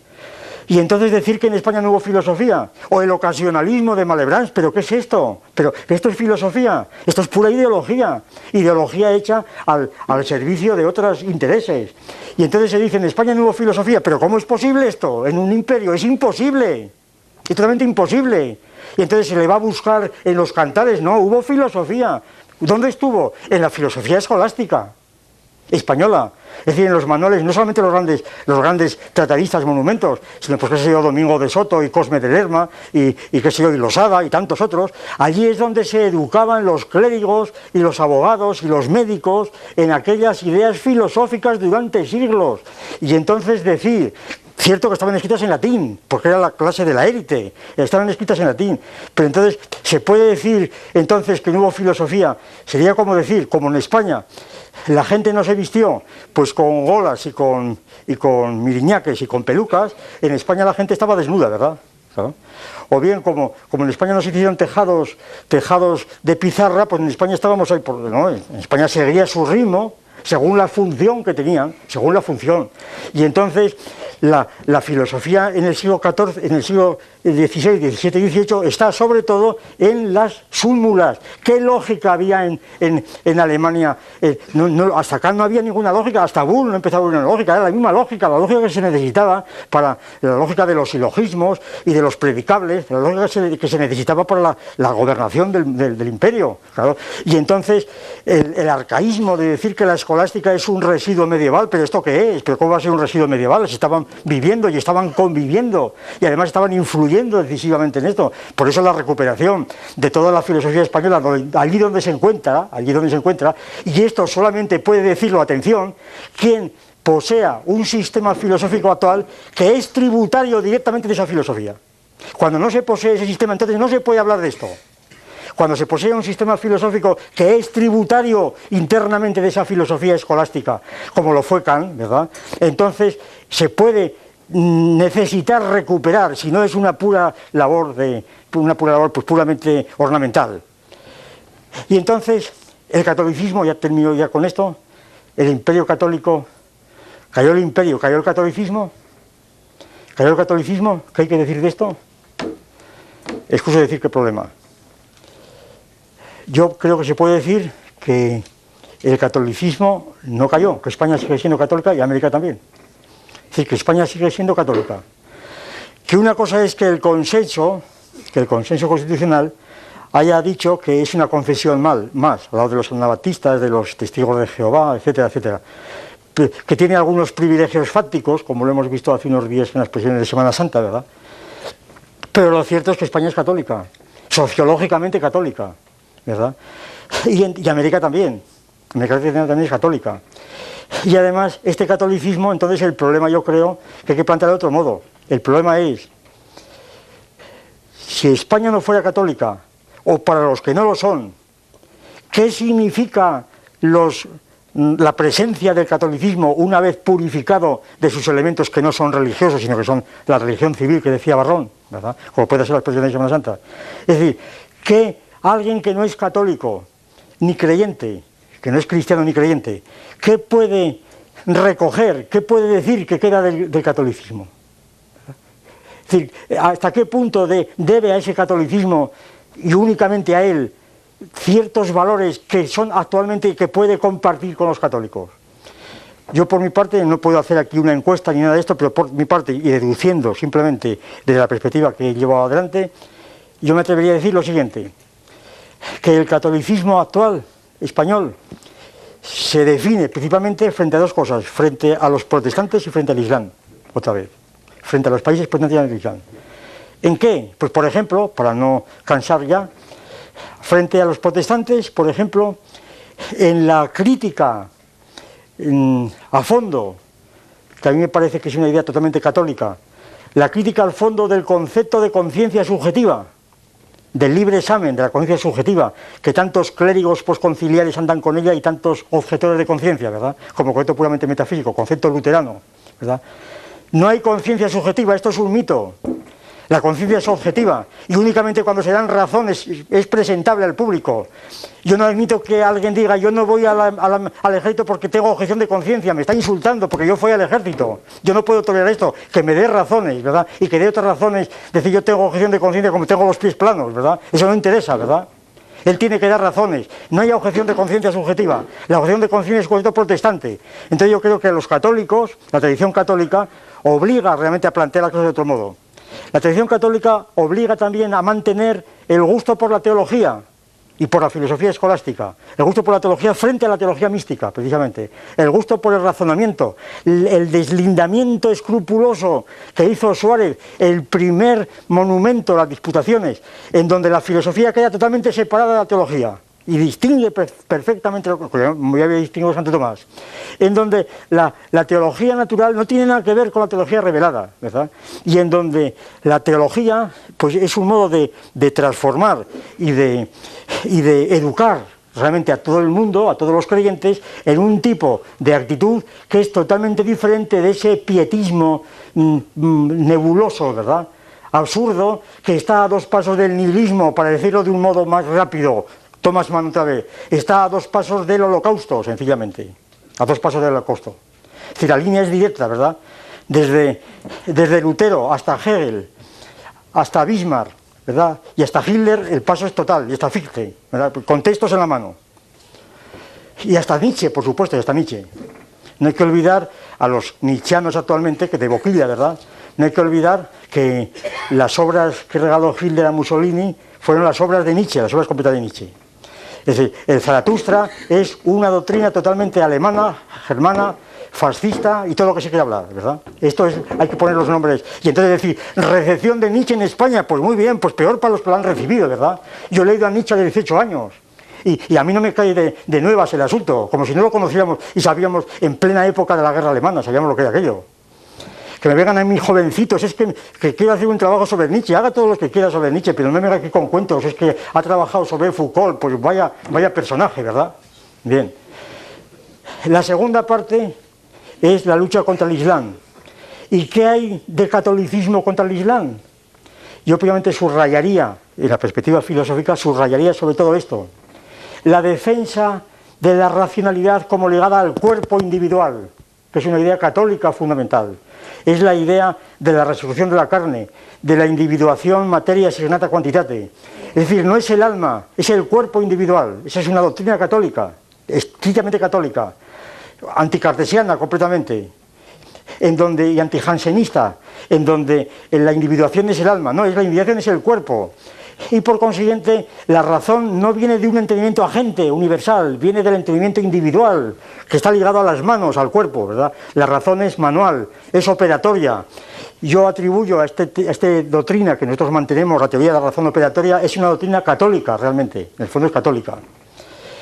Y por tanto, la oposición del catolicismo al islamismo y al protestantismo la estamos viendo continuamente ahora, continuamente ahora, no solamente en el tercer mundo islámico, porque el tercer mundo es el fanatismo, como sabemos, y he dicho al principio, volviendo ya, nudando con el punto de partida, que la guerra de la, de la reconquista en Asturias fue la lucha contra los politeístas. ¿Por qué? Porque la idea cristiana de Dios, Padre, Hijo, Espíritu Santo, es una idea pluralista, que recoge la idea de la materia del materialismo pluralista frente al monoteísmo fanático de estirpe aristotélica musulmana, ¿verdad?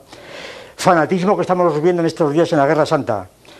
Y entonces, y la lucha con el protestantismo la estamos viendo literalmente en los imperios depredadores, en el imperio por antonomasia, hoy día el imperio de Estados Unidos, el imperio por antonomasia, como lo llaman en América Latina, en donde la lucha, por ejemplo, de los zapatistas es la lucha de los protestantes contra los católicos y no hay que engañarse, es la penetración en Cuba, en México, etcétera, de todas las confesiones protestantes que quieren precisamente introducir el inglés precisamente contra España. Y entonces hay que saber que no hay armonía universal, que estamos en lucha permanente y que ignorar esto es estar en la higuera completamente, estar en la higuera. Termino ya definitivamente.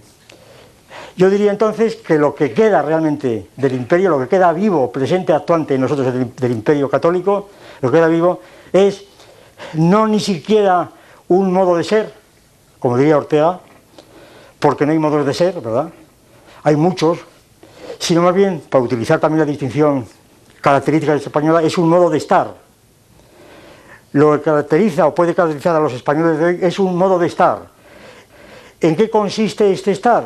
Yo lo definiría no en replegarse hacia su historia o hacia su sustancia para tratar de sacar de ella la sabiduría o la, razón o, la conducta, sino estar viendo continuamente con los ojos abiertos hacia afuera, tratando de asimilar todo, de digerirlo todo, de expelerlo todo, etc.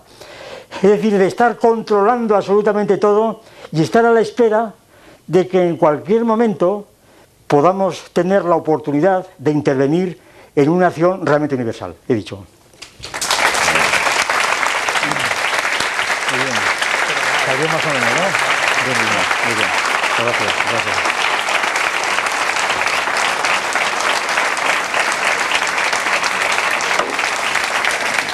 Gracias, muchas gracias.